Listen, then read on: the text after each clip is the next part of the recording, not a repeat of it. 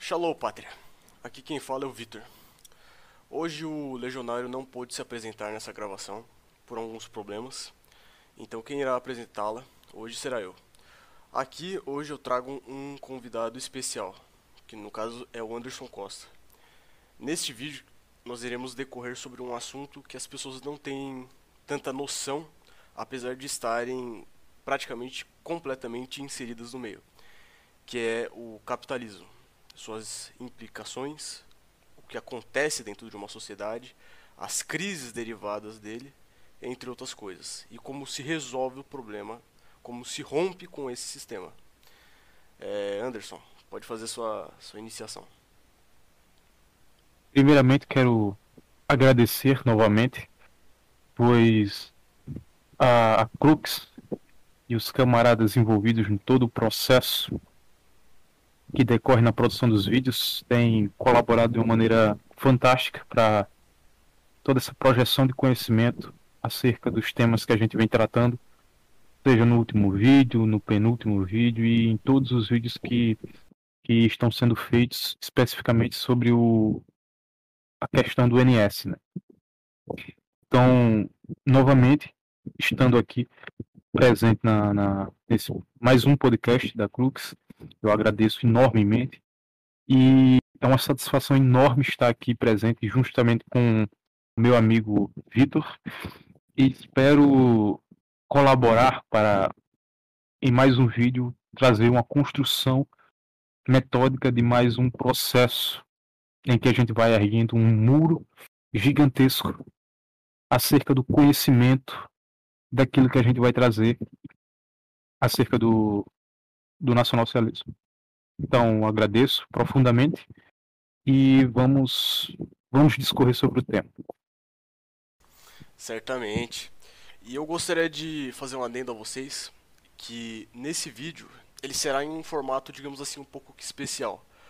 Porque em vez de geralmente ser um, digamos, um, digamos assim, uma entrevista feita entre o legionário e os convidados, aqui será especificamente uma conversa entre mim e o Anderson que no caso eu vou fazer perguntas, vou fazer afirmações, vou fazer indagações e vai ser uma coisa bem descontraída, vai ser um formato bem diferente de vídeo. E a primeira pergunta que eu venho para o Anderson acerca do capitalismo é fazer uma visão geral para as pessoas. O que é o capitalismo? Perfeito. É... O tema é recorrente, embora poucas pessoas tratem com uma certa profundidade acerca do tema. O capitalismo, de um modo geral, é um sistema econômico que funciona de uma forma a organizar a sociedade, embora ele não se proponha especificamente a isso, pois ele não, não trata de uma maneira de organizar propriamente, pois é, muito se baseia em um mercado impessoal e que as relações se dão é, sem nenhum ente que vai gerenciar as funções, embora este ente exista na prática, é, mas isso não está tecnicamente previsto dentro dessas formas de relações entre as pessoas. É muito mais a implicação do mercado sobre a vida das pessoas e em como as pessoas possuem a vida dela alicerçadas dentro desse mercado e a forma capitalista em que as pessoas vão sempre é, as pessoas que vão trabalhar, né, vão trabalhar para consumir e as pessoas que vão que vão é, é, produzir, né, ficar responsável pelos meios de produção, elas vão fazê-lo em busca do acúmulo de capital, atingir um nível é, de capitalismo, por assim dizer. Elas vão tentar acumular mais e mais capital e a gente vai trabalhar sobre as implicações do que isso leva, né? Porque a consequência disso é aquilo que a gente vive na base, porque o capitalismo mais do que nunca ele é um sistema. A implicação do capitalismo ela é mundial. Toda a esfera, toda a esfera dos países está envolvida, as relações entre empresas, entre nações, entre pessoas, tudo isso está intimamente interligado e as relações dentro desse sistema é o que o caracteriza como tal, como um sistema. O capitalismo só é um sistema, pois ele ele se sistematiza é, em, toda, em todo aspecto mundial, entre estados nacionais, entre, entre empresas, empresas multinacionais, é, e todo o conjunto das sociedades é, inseridas em seus é, determinados contextos. Mas o capitalismo ele tem, ele tem uma causa, ele leva a uma consequência que a gente vai aqui tratar sobre especificamente isso, né? E por que que a gente defende uma ideia de um nacionalsocialismo, entendendo que esse é o, o, o esse é o ponto que a gente tem que chegar, em que a gente almeja como sendo a fundamentação real daquilo que vai trazer de fato uma vida é, representada e identificada com aquilo que não é somente apegada ao aspecto material da coisa, mas que envolvem outros fatores que são imateriais, que são eternos, inclusive. Mas a gente vai tratar aqui de muitas coisas, mas numa visão ampla, numa visão, numa visão geral, né, o capitalismo é isso. É um sistema, uma, uma um sistema econômico, uma forma em que as pessoas lidam umas com as outras, uma forma como a sociedade se organiza mesmo que não tenha especificamente um, um ente que pense organizadamente para orquestrar todos os movimentos daquilo que é feito, né? De fato, as pessoas elas tendem muitas vezes a não saber o que é, como que isso tem implicações na sua vida. O capitalismo, como foi dito, foi dito por você, está literalmente em todos os âmbitos de uma sociedade. É um sistema global. Isso. E a gente tem que entender que você é obrigado a estar dentro desse sistema global para que você consiga ter, digamos assim, as benesses desse sistema. Só que o que as pessoas não entendem é que esse sistema ele não tem benesses nenhuma. As revoluções industriais elas acabaram com toda e qualquer forma cultural, tradicional que uma sociedade tinha. E eles fazem isso porque há necessidade, tá ligado? eles é, o capitalismo ele destrói uma sociedade, ele destrói a cultura, ele destrói a tradição que aquela sociedade ela tem. As pessoas elas têm que começar a entender isso. Por isso que o dentro agora do conceito social, o capitalismo ele é incompatível com todo todo e qualquer ideário NS. A gente tem que ter isso em, em mente. Ele é ele é contra. Ele não ele, ele é algo completamente nocivo a uma sociedade. Por quê? Porque o capitalismo, quando ele se instaura, como já foi dito pelo, pelo Anderson, um sistema, quando ele se instaura, ele começa processos gradativos de destruição do, das, das, do que as pessoas têm como é, uma forma de conviver entre elas. Porque uma, uma, uma das coisas que o capitalismo sempre traz é o que? ele vai trazer ao campo é, uma digamos assim, obviamente que não é cultura, mas ele vai levar ao campo algo que aquelas pessoas antes elas não tinham. Por exemplo, o que? Ele leva para o campo bens industriais. E como que, por exemplo, um bem industrial ele ele, ele, ele causa, não num primeiro momento, mas consequentemente, com o passar do tempo, ele causa a destruição daquela cultura. Porque, como foi dito pelo Anderson, o capitalismo ele visa a maximização dos lucros, o acúmulo de capital, a dinâmica de acumulação que é descrita, por exemplo, pelo Marx, dando um, um, um exemplo para vocês. E então eles não eles não ligam as indústrias, os industriais eles não vão ligar para os traços que antigamente nas sociedades, nas comunidades, aquele produto que fosse produzido tivesse. Por exemplo, se você produzisse uma arma, uma espada, uma katana, vou, pegar como exemplo para vocês. A katana, no, no cabo dela, está escrito o nome daquele ferreiro que fez aquilo. Só que o que acontece no sistema capitalista é que a empresa ela vai substituir aquela pessoa com os traços próprios que ela tem no, no meio produtivo dela por uma marca. E aquilo vai ser produzido em escala, vai ser produzido em grande quantidade. Ou seja, são coisas, são bens materiais que quando é, eles entram em rota de colisão com uma comunidade, eles acabam por destruir os traços intrínsecos que aquela é, traços intrínsecos culturais que aquela sociedade tem. Só que ele não faz só isso, ele faz muito mais. E seria uma boa Anderson discorrer sobre isso, sobre a questão do como o capitalismo chega ao campo, que é a forma inicial dele, e ele precisa de mão de obra, digamos assim.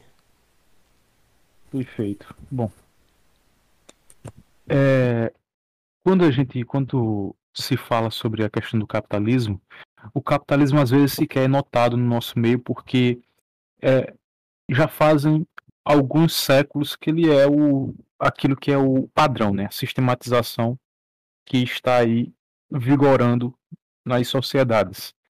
Então, é, é difícil o ser humano conseguir compreender fora dessa caixa. O ser humano ele não consegue interpretar a realidade dele de uma forma que não seja é, ligada ao capitalismo, à estrutura capitalista, né? Ele não consegue. Ele simplesmente trava. A mente humana não consegue processar muito bem o que seria uma construção social fora do capitalismo. Isso por alguns motivos, mas dentro desses motivos, né, a gente tem que fazer uma análise por que, que essa construção é, leva a uma derrocada de tudo aquilo que é significativo para as pessoas e o que dá realmente valor ao ser humano, o que valora o ser humano.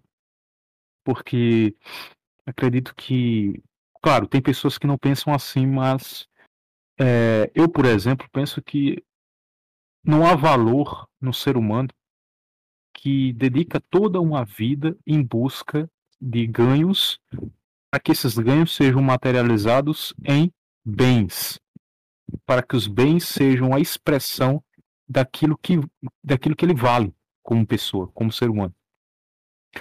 Essa é uma subversão que existe dentro do capitalismo em que as pessoas são reduzidas ao nada as pessoas simplesmente não têm um, um, um valor de importância.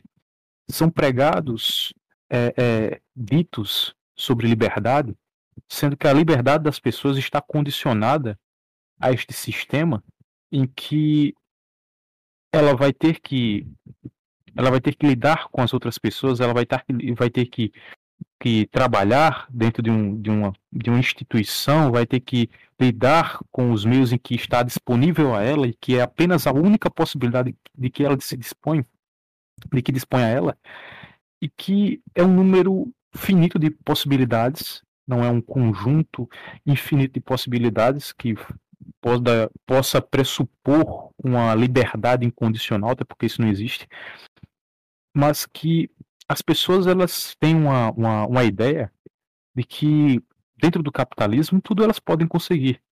Só é se esforçar o máximo possível e que elas vão conseguir chegar onde o Bill Gates está, ou ser tão rico quanto o Elon Musk.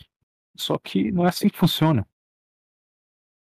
Não é, não é por pura e simplesmente você trabalhar que você vai conseguir chegar onde você almeja apenas uma minoria insignificante de pessoas consegue realmente, é, através do trabalho, construir algo que seja, no ponto de vista financeiro, relevante. Só que é aquela coisa. Não é porque a pessoa tem grana, não é porque a pessoa é rico, que ela realmente vale alguma coisa. Porque se aquilo que ela produziu é fruto é, da exploração sobre pessoas que às vezes foram muito mal pagas, muito mal remuneradas sobre aquilo que ela produziu. Então, é, qual o valor real nisso? Entende? Às vezes a gente tem uma visão distorcida justamente porque a gente está inserido nesse contexto do capitalismo e que a gente não, não acaba não, enxergando o que, é que tem além disso. As pessoas foram condicionadas a se reduzirem ao máximo prazer pela aquisição de bens. As pessoas são escravas da carnalidade. Elas são, elas são escravas do materialismo. elas são escravas do prazer pela aquisição de bens e só por isso vivem. Muitas pessoas dedicam toda a vida a trabalhar para conseguir bens e quando os conquista, simplesmente olha para trás e diz: O que é que eu fiz da minha vida? E isso, isso é a causa, isso eu diria que é a causa é, fundamental pela qual leva toda uma sociedade ao declínio e que seguirá assim até a destruição fatal dessa sociedade.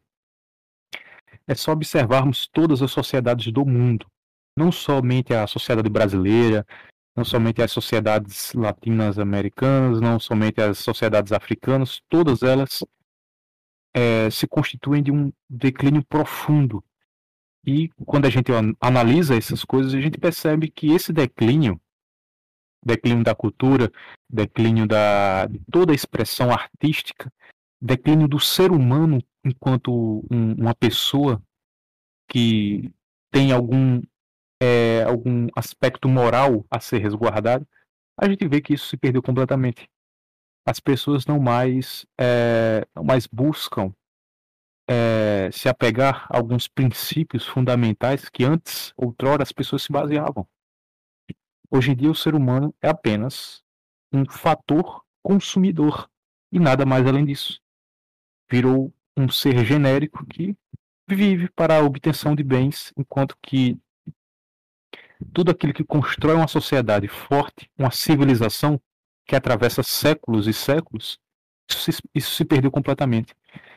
E muito dessa, dessa, dessa degeneração veio a partir do capitalismo, pois quando fazemos uma análise sobre o capitalismo e como ele se constituiu, né, o capitalismo ele se fixou principalmente com o advento da revolução industrial, que é um ponto de crítica fundamental do nacional-socialista, pois é, nós identificamos na, no processo de indústria é, um processo que deve ser administrado de perto a fim de conduzir a massificação dessa indústria para é, uma transição até que se chegue ao, ao esperado, ao ideal.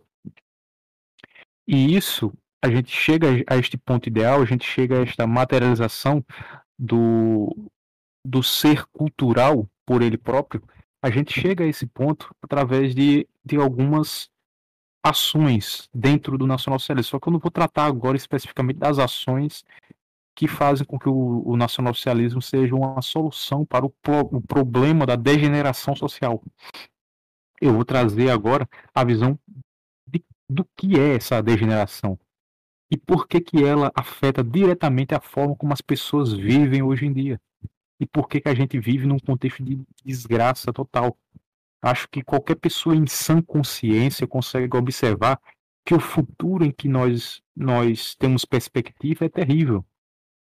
Eu não consigo compreender uma pessoa que esteja em pleno exercício de suas faculdades mentais, esteja sã, ou que pelo menos resguarde algum princípio moral, e que observe neste mundo e no estado de coisas como está, se ele enxerga é, no fim do túnel alguma luz que seja dentro desse sistema atual. Pois, da forma como o sistema se desenvolve, nós só podemos ver tal luz cada vez mais distante. A gente só vai ver mais e mais o ser humano se degenerando, se destruindo, se autodestruindo e destruindo a sociedade inteira que ele está, que ele está é, se articulando dentro dela. Então, quando a gente faz essa análise, a gente acaba vendo que a coisa, para mudar, tem que ser uma ruptura total com o processo. E qual é esse processo? Pois bem, como eu falei, um dos processos que consolidaram o capitalismo foi a industrialização, a revolução industrial. A revolução industrial ela surge da seguinte forma: ela surge da necessidade é, do, do mercado e, e de alguns de alguns indivíduos especificamente para produzirem em uma quantidade vultosa em escala, né, na chamada escala produtiva, para que eles despejassem essa, essa quantidade é, de bens que eles, que eles próprios iriam produzir dentro da sociedade. Eles escoariam a produção que eles próprios realizariam dentro da sociedade, para que a sociedade passasse a consumir esses bens que ela própria produziria. E aí a indústria, ela, ela seria o pilar fundamental que basearia toda a construção dessa base mercadológica que é, trataria de suprir a demanda das pessoas, uh, entre aspas, né? E aí a gente vê que o processo industrial ele se desencadeia a partir do, do, do interesse, do interesse puro e simples. Pessoas que tinham interesse puro e simples de acumular capital. Essas pessoas, elas passaram a, a, a se desenvolver a partir da, da indústria e da produção massificada de bens. E veja, pode parecer uma coisa que não tem muita importância, pode parecer uma coisa que não tem muita ligação e que realmente é algo desligado da realidade, mas poucas pessoas observam que isso mudou tudo. Todas as relações humanas mudaram com o advento da Revolução Industrial. E a implicação disso é a, a obviedade do capitalismo e tudo que ele traz para, para o ser humano e para a sociedade em geral. Porque, veja bem, é, como se davam as relações antes do processo da revolução? Como se davam as relações antes do advento do capitalismo? As pessoas, elas viviam do trabalho, elas viviam como seres produtivos, trabalhando produtivamente para conseguir tudo aquilo que ele seria, é, que seria propício a ele próprio, a forma de subsistência o homem, o homem tradicional, ele trabalhava na, na roça de casa, por exemplo, ele produzia, é, estava ali dentro do contexto daquela, daquela, daquele sítio, daquela fazenda dele, trabalhando intensamente, na maioria das vezes com os filhos, se já tivessem uma idade é, que pudesse colaborar ativamente, ou até às vezes a criança não tinha ainda é, é uma força para exercer aquele ofício, mas era levada pelo pai para ver e estar integrada junto ao pai naquele processo produtivo e assim aprendia o ofício com o próprio pai. Os filhos eram educados pelo pai, pela figura paterna, e assim havia uma proximidade realmente importante entre, entre a família. Enquanto que a mulher ficava cuidando do lar, na casa, provendo tudo aquilo quando o marido fosse chegar do trabalho com aquilo que seria fruto da subsistência e do trabalho dele. E quando não era um, um agricultor, por exemplo, era um cidadão que, que poderia ser um tecelão, iria fazer tecidos, fazer roupas, seria um alfaiate, por exemplo, né? estaria engajado na produção de vestimentas, seja de couro, seja de tecido, seja de, de, de, de qualquer coisa. Você tinha lá ferreiros, por exemplo, que tinham uma forja em casa e que ensinavam o ofício desde cedo da ferraria para o filho, e que o filho agregava todo aquele conhecimento do pai e geralmente uma coisa que você observava naquelas sociedades e na forma como elas se organizavam era muito evidente, por exemplo, que os filhos sempre seguiam aquilo que o pai fazia. Então, geralmente, o esforço do trabalho do pai era um reflexo direto nos filhos. Você não via essa marginalização, pessoas roubando, é, uma juventude cada vez mais perdida nas drogas e, não, e sem querer trabalhar, querendo tudo fácil e partindo para roubar aquilo que, que é fruto do trabalho de outra pessoa, sem se dar o trabalho de trabalhar naquela sociedade antiga, isso praticamente não existia, era um caso extremamente raro. Pois, desde cedo, as pessoas eram educadas dentro de um aspecto familiar, que era o basilar para a construção social do ser humano, e que elas se fundamentavam dessa forma. E a construção social que se dava era totalmente diferente, pois a relação entre as pessoas era completamente diferente também. Se eu, por exemplo, fosse um agricultor e eu tivesse um, uma manada de, de, de, de, cabras, por exemplo, eu ia produzir, trabalhar dentro daquela fazenda, dentro daquela pecuária ia produzir uma X quantidade de cabras para o meu consumo próprio, para minha subsistência, para o meu consumo próprio, para minha satisfação, e o que sobrasse, o excedente, eu levaria para o comércio, que é diferente de mercado. O comércio sempre existiu. Mercado é algo característico do capitalismo, que é uma forma como o, o, o capitalismo e a revolução industrial encontrou de, é, de fazer com que todos os bens que eles conseguiam produzir através da escala fossem é, usufruídos. Você já não, já não mais era aquilo que as pessoas precisavam. As pessoas passaram a adquirir aquilo que, aquilo que elas às vezes nem precisavam. Simplesmente era disposto no mercado aquilo, colocado em prateleiras e as pessoas escolhiam aquilo que ela, que ela desejava adquirir. Só que nem sempre aquilo era, era fruto da necessidade que ela tinha de fato. Muitas vezes aquilo era guiado por tendências, tendências de moda, tendências, é, vários tipos de tendências, inclusive padrão de consumo, mas eu vou chegar lá ainda. A forma como se organizava é diferente. Eu, por exemplo, se fosse um dentro daquele período tradicional, se eu produzisse cabras, por exemplo, teria uma, uma parte da produção seria para minha subsistência, para o meu consumo, para minha qualidade de vida, e as demais eu poderia muito bem pegar parte desse rebanho e levar para o comércio e, por exemplo, trocar é, trocar por materiais de carpintaria, por materiais de, de, de, de ferro, feitos de ferro, martelo, um, um, uma enxada, uma foice para aquilo que eu necessito, com um cara que era ferreiro, por exemplo, ou trocar por roupas feitas de, de, de, de pele de animal, ou roupas feitas de, de algodão, com alguém que seria um alfaiate, por exemplo, ou trocar com um senhor marceneiro por uma bela mesa, esculpida e torneada, valorado através do trabalho criativo e produtivo? Poderia fazer isso.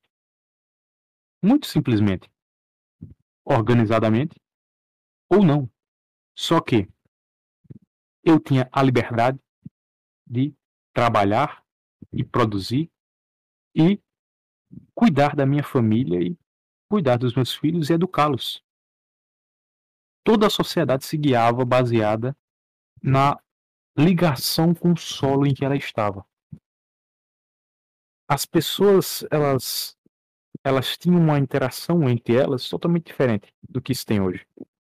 Por exemplo, dentro do quando aconteceu o advento do, do capitalismo, isso começou a se alterar drasticamente, principalmente com a consolidação do capitalismo através da, da revolução industrial. Pois imagine o seguinte, a seguinte situação: você tem agora indústrias que vão ali ofertar ali um, um número gigantesco de, de bens, só que para isso eles precisam contratar um volume grande de pessoas e que pessoas serão pessoas que não vão mais trabalhar para ela própria no, no advento do trabalho dela.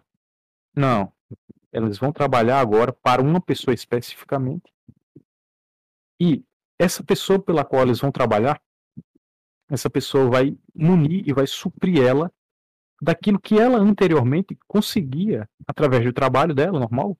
Ela já conseguia aquilo. Só que com o advento da indústria, a primeira coisa que aconteceu foi é, foi o êxodo rural. As pessoas começaram a migrar da, das pequenas cidades, dos espaços é, agrícolas para os centros. E essa massificação começou a, a, a gerar muitas peculiaridades que são próprias do capitalismo, que é, por exemplo, a ausência de cultura, a ausência de aspectos culturais. Porque, por exemplo, antes não existia uma padronização do consumo. Se eu, por exemplo, encomendasse a um marceneiro que me fizesse é, um armário de cozinha, ele faria essa, esse, esse, esse armário às vezes da maneira como eu designei a ele, ele atribuía valor àquela, àquela peça, geralmente entalhando ele, esculpindo, empregando ali valores artísticos, criativos que geralmente eram oriundos da região onde, onde se produzia aquilo. E aquilo era produzido, e por mais que esse marceneiro tentasse replicar aquilo que foi produzido para uma outra pessoa que pediu algo semelhante, ele jamais conseguiria fazer igual. Isso passa a mudar completamente com, com a Revolução Industrial, pois agora, primeiro que o, qualquer aspecto cultural já não é mais importante. Já não é mais importante por quê? Porque uma vez que você tem um grande polo, um centro industrial em uma cidade capital, por exemplo, e que a produção massificada em escala vai levar esses bens produzidos em escala para todo um país ou para vários países, não se pode se dar o luxo, por exemplo, de escolher uma região para que seja implicada um valor cultural artístico aquele bem, por exemplo. Aquilo vai ser feito de uma maneira mais genérica possível e vai ser entregue para as pessoas.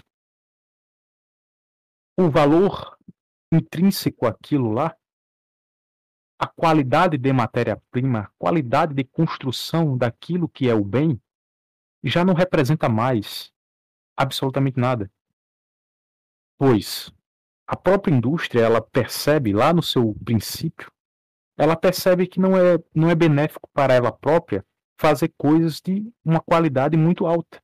Pois, se ela o fizesse, as pessoas não voltariam com a constância para recomprar aquilo que ela uma vez já comprou. É só ver, por exemplo, que móveis muito antigos até hoje existem, se, se não, não acontecer um, um, um, um destrato muito grande. Às vezes até acontece o destrato com, com um móvel, mas ele continua existindo. Até a arquitetura, a forma, a, a engenharia, a forma como, como se construíam as coisas, é só ver que, por exemplo, ruínas gregas ruínas romanas, ruínas de vários períodos antigos, estão até hoje de pé, foram abaladas por guerras e implicações de destruição ou catástrofes, mas ainda você vê aquilo característico e caracterizado lá, estampado, símbolo daquela sociedade, e do verdadeiro e do verdadeiro significado que ela possuía, que o significado de uma coisa verdadeira é cultural. Quando você pega, por exemplo, as cerâmicas é, as cerâmicas egípcias, as cerâmicas egípcias têm contido nela figuras que remetem ao próprio passado deles, que remetem, são figuras que, que trazem um aspecto intrinsecamente cultural deles próprios, trazendo os heróis, suas lendas, suas figuras fundamentais, aquilo que faz parte de, deles próprios, as histórias regionais, contos, causos. Tudo isso era talhado naquilo que eles consumiam, pois aquilo que se consumia era fundamental que retratasse algum aspecto cultural. Para que as pessoas conseguissem lembrar a identidade nacional que elas possuíam e que aquilo fosse, aquilo remetesse diretamente ao valor verdadeiro do trabalho que eles possuíam e da sociedade que eles queriam produzir. Uma sociedade que realmente tinha um valor e que isso espelhava-se nas pessoas, em como elas eram. Isso cada vez mais foi sendo deixado de lado. Por exemplo, se a Revolução Industrial fosse alcançada naquele período lá da, do Egito Antigo, certamente não existiriam aquelas belas cerâmicas não existiriam aquelas belas cerâmicas porque não é interessante que, que, que seja feito isso. A regionalização é algo descartado. A, implica, a implicação de uma escala necessita, obviamente, que seja abandonado alguns princípios. E no pior dos casos, se implicarem alguma coisa, se introduzir algum, algum lastro artístico, isso vai ser a, a exportação de uma cultura para outros lugares. É só ver, por exemplo, os fenômenos que hoje você tem. Que a gente aqui no Brasil consome marcas que são oriundas dos Estados Unidos, por exemplo, e as pessoas passam a cada vez mais adotar culturas estrangeiras e não mais se encontrar como um ser nacional é a banalização total do ser desligado completamente do seu solo, do local onde ele pertence. E todas essas produções massificadas geraram apenas um fenômeno, que é a padronização do consumo. As pessoas já não consomem por simplesmente terem necessidade. Até porque os móveis, as casas, tudo que representa aquilo que ele consome, seja de, de sejam bens duráveis, semiduráveis ou não duráveis, tudo, tudo que é produzido pela indústria e escoado pelo comércio, pelo, no caso pelo mercado, se baseia na lógica capitalista de quanto maior for a produção, com menor custo, melhor, pois os ganhos serão, são, serão maiores. Então, por que investir em uma alta matéria-prima? Uma matéria-prima de cada vez melhor qualidade? Não. É feito o oposto. É investido em matérias-primas de cada vez pior qualidade é rasgado, é arrancado disso qualquer aspecto cultural que esteja intrínseco àquele produto, e aquele produto é massificado cada vez genericamente em maior quantidade para a maior quantidade de pessoas possíveis, para que aquele bem seja consumido vorazmente, até que as pessoas se sintam, entre aspas, satisfeitas, até que aquele móvel se deteriore tão rápido quanto as parcelas que ela ainda paga é, e ainda se dispõe de pagar e tenha que recomprar aquilo que ela já comprou.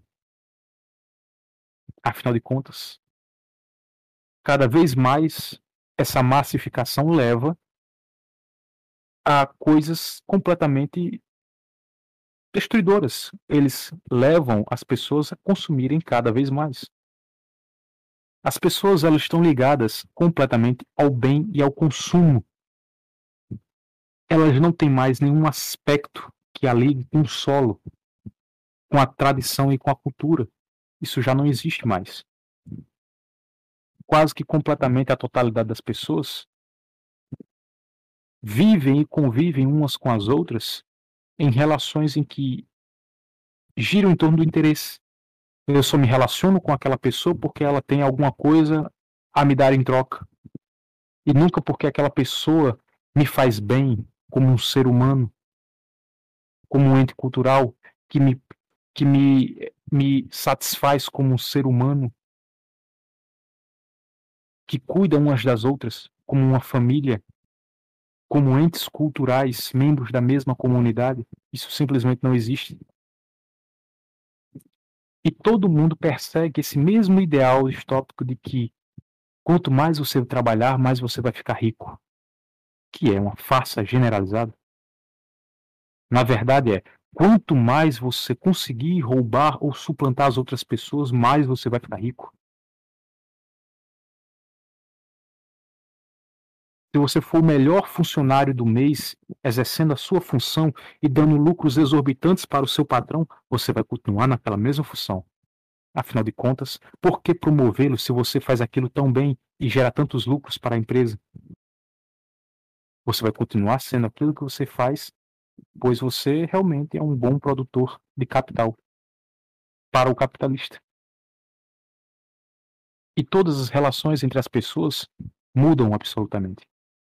Pois as pessoas já não elas já não vivem dentro de uma sociedade que preza pela cultura, pela tradição e pelos bons costumes. A deterioração da, da cultura gera, por exemplo, uma música de merda pintores de merda, escritores de merda, tudo de pior que uma sociedade pode produzir. É só ver o reflexo na arte moderna. Se alguém admira aqueles traços que parece que alguém tropeçou no balde de tinta e escorreu pela, pela, pela tela, se alguém admira isso, parabéns, eu não consigo enxergar a beleza naquilo.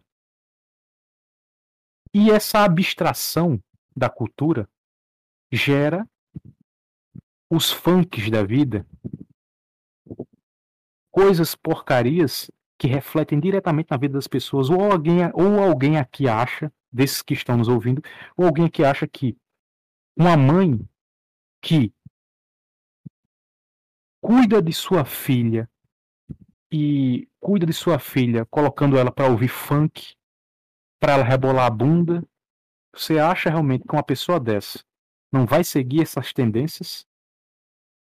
Uma criança que, que passa o dia inteiro tendo contatos diretos com pornografia, com, com, com a degeneração, você acha mesmo que a construção social que essa pessoa está recebendo, os estímulos que ela está recebendo, não vai, não vai fazer com que ela seja um ser degenerado no futuro?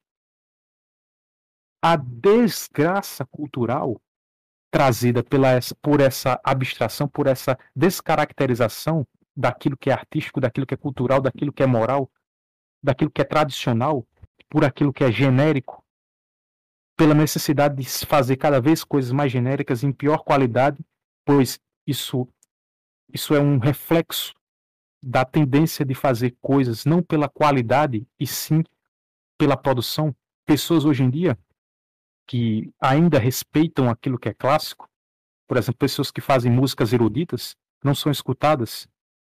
Mas o cara lá que é dono de uma gravadora e que fala para um que escolhe um cantor aleatório lá no meio de, do, do, das pessoas e diz assim, cara, eu vou apostar em você. Na mente do cara, ele sabe que o cara não canta bosta nenhuma, ele sabe que o cara é péssimo naquilo que faz. Mas na mente do cara, ele tá dizendo assim: bom, eu vou investir nesse cara porque, afinal de contas, ele tem um cabelinho da moda, ele parece ser da moda, ele é engajado com a galerinha, e ele tem uma música que realmente é porcaria, mas faz parte desse contexto que as pessoas estão e as pessoas gostam de porcaria, é moda, foram né? moldadas a gostar assim. disso. As pessoas vão consumir aquilo. O cara da gravadora, ele não tá fazendo, ele não tá gravando o funk lá, o, o Condizila da vida, essas porcarias. Eles não produzem porque aquilo é um material de qualidade. Eles produzem porque aquilo gera dinheiro. Tudo gira em torno do dinheiro. Afinal de contas, uma sociedade que foi moldada a priorizar a máxima produção e a máxima é, a máxima venda, o máximo ganho, em vez da máxima qualidade, uma sociedade que prioriza o máximo ganho em vez da máxima qualidade, ela não é uma sociedade sã. Ela é uma sociedade que vai gerar distorções, tal qual é essa, essa banalização que a gente vê da cultura, da moral, da tradição e de tudo que forma um ser humano. Porque o ser humano ele, ele está dentro da sociedade, ele não está desligado da sociedade. O ser humano se forma a partir de estímulos desta sociedade. Se a sociedade é degenerada, a chance dele ser um cidadão degenerado é tão grande quanto dele ser um grande artista. É só ver que os grandes escritores, os grandes pintores, os grandes inventores, os grandes músicos quase não existem mais. Aquilo que era arte no passado, hoje em dia não se encontra. As pessoas deixaram de produzir aquilo, pois a arte, a cultura, a moral, a tradição é reflexo da sociedade que eles construíram. E a partir do momento que a sociedade muda, a forma como as pessoas se organizam dentro do sistema capitalista muda, faz com que as pessoas não priorizem mais a, a qualidade e sim a, a máxima produção a massificação daquilo que é medíocre, as pessoas passam a ser seres genéricos. E cada vez mais as pessoas são levadas à banalização. E o arranjo social vai formar pessoas medíocres e vão deixar de ser medíocres para ser coisas piores. Em vez de ser medíocre, vai ser uma pessoa é, completamente é, pervertida, destruidora, uma pessoa deletéria, é só ver todas as desgraças sociais e quando você olha para as mazelas sociais em que está intrinsecamente ligado com a, com a com a materialização do capitalismo, você percebe uma coisa: isso não é só no Brasil, isso não é só na, na América Latina, isso é no mundo inteiro. Poucas exceções, é verdade mas no mundo inteiro há essa tendência, pois o capitalismo ele é um sistema que está perpetrado no mundo inteiro. Logo, os reflexos dessa destruição vai ser no mundo inteiro.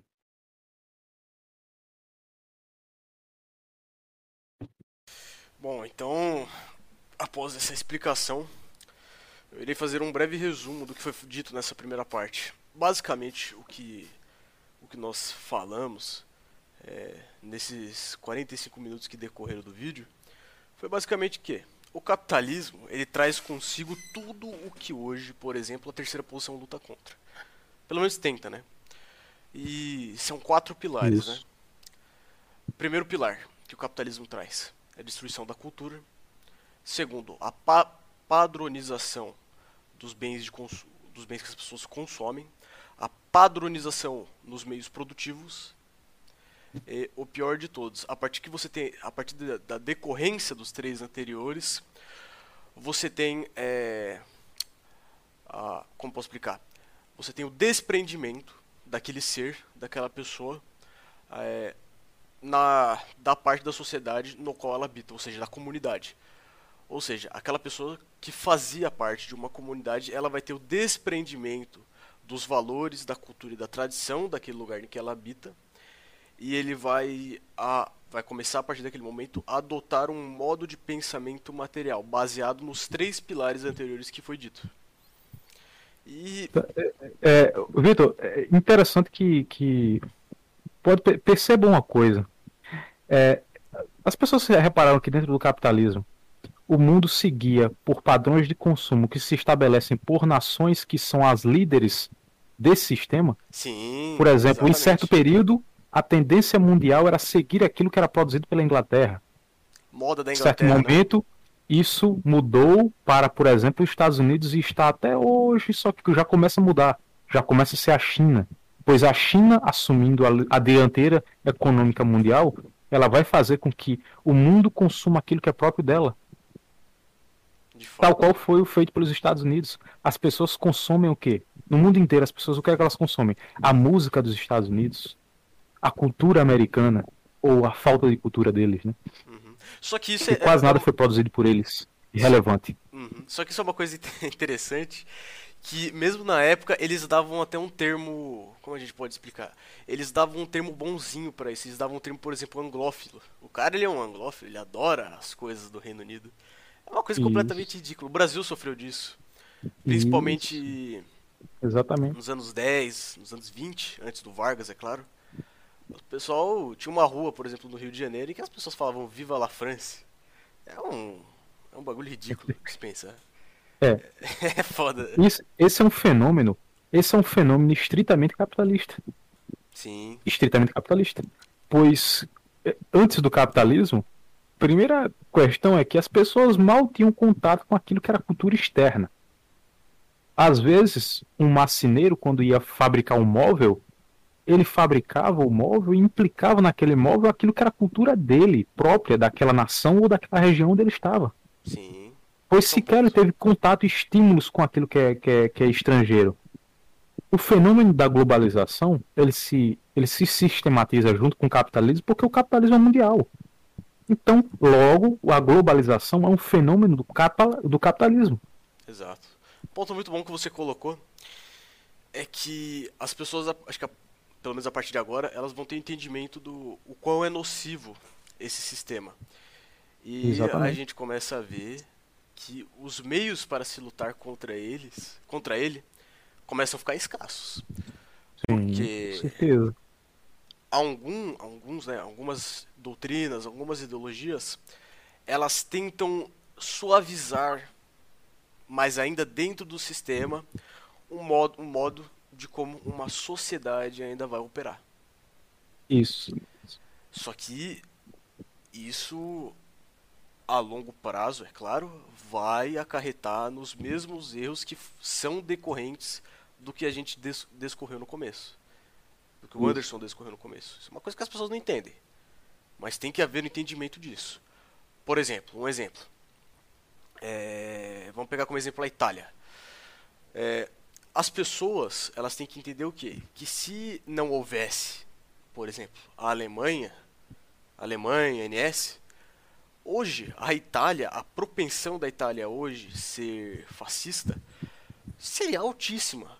Hoje a Itália, ela tem um, uma digamos assim, ela tem uma certa taxa de aceitabilidade pelo fascismo. Por quê? Porque o fascismo, para muitas pessoas, é uma doutrina, claro, tem as suas características, mas em nenhum momento propõe fazer o rompimento com aquilo que está instaurado, que é o sistema capitalista. As pessoas têm que começar a ter entendimento disso. Agora, quando você tem uma nação que foi completamente subjugada pelos poderes, é, os, os poderes internacionais, pelos poderes capitalistas, que durante vários anos foi completamente escorraçada e você tem, a partir do momento de um governo formado em 1933, a elevação é, de, do bem-estar de um povo ao mais alto nível, por um sistema que propô, propôs romper com as amarras do sistema, do sistema capitalista, você tem a declaração de uma guerra para com essa nação.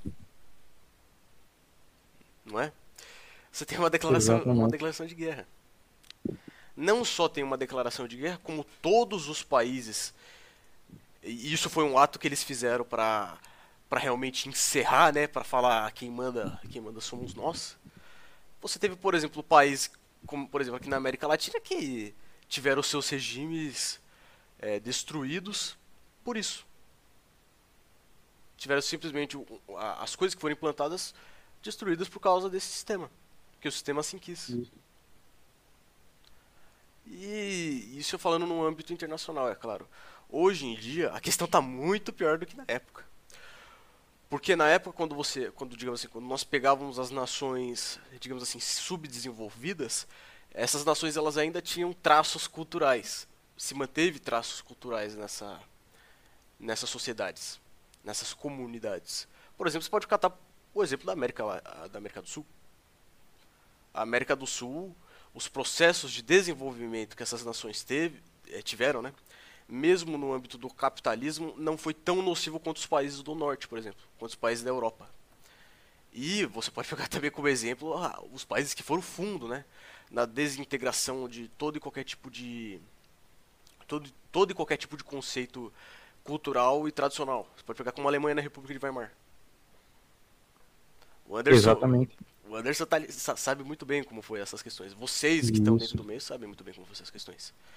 A República de Weimar chegou. né? Sim. A República de Weimar chegou em um ponto.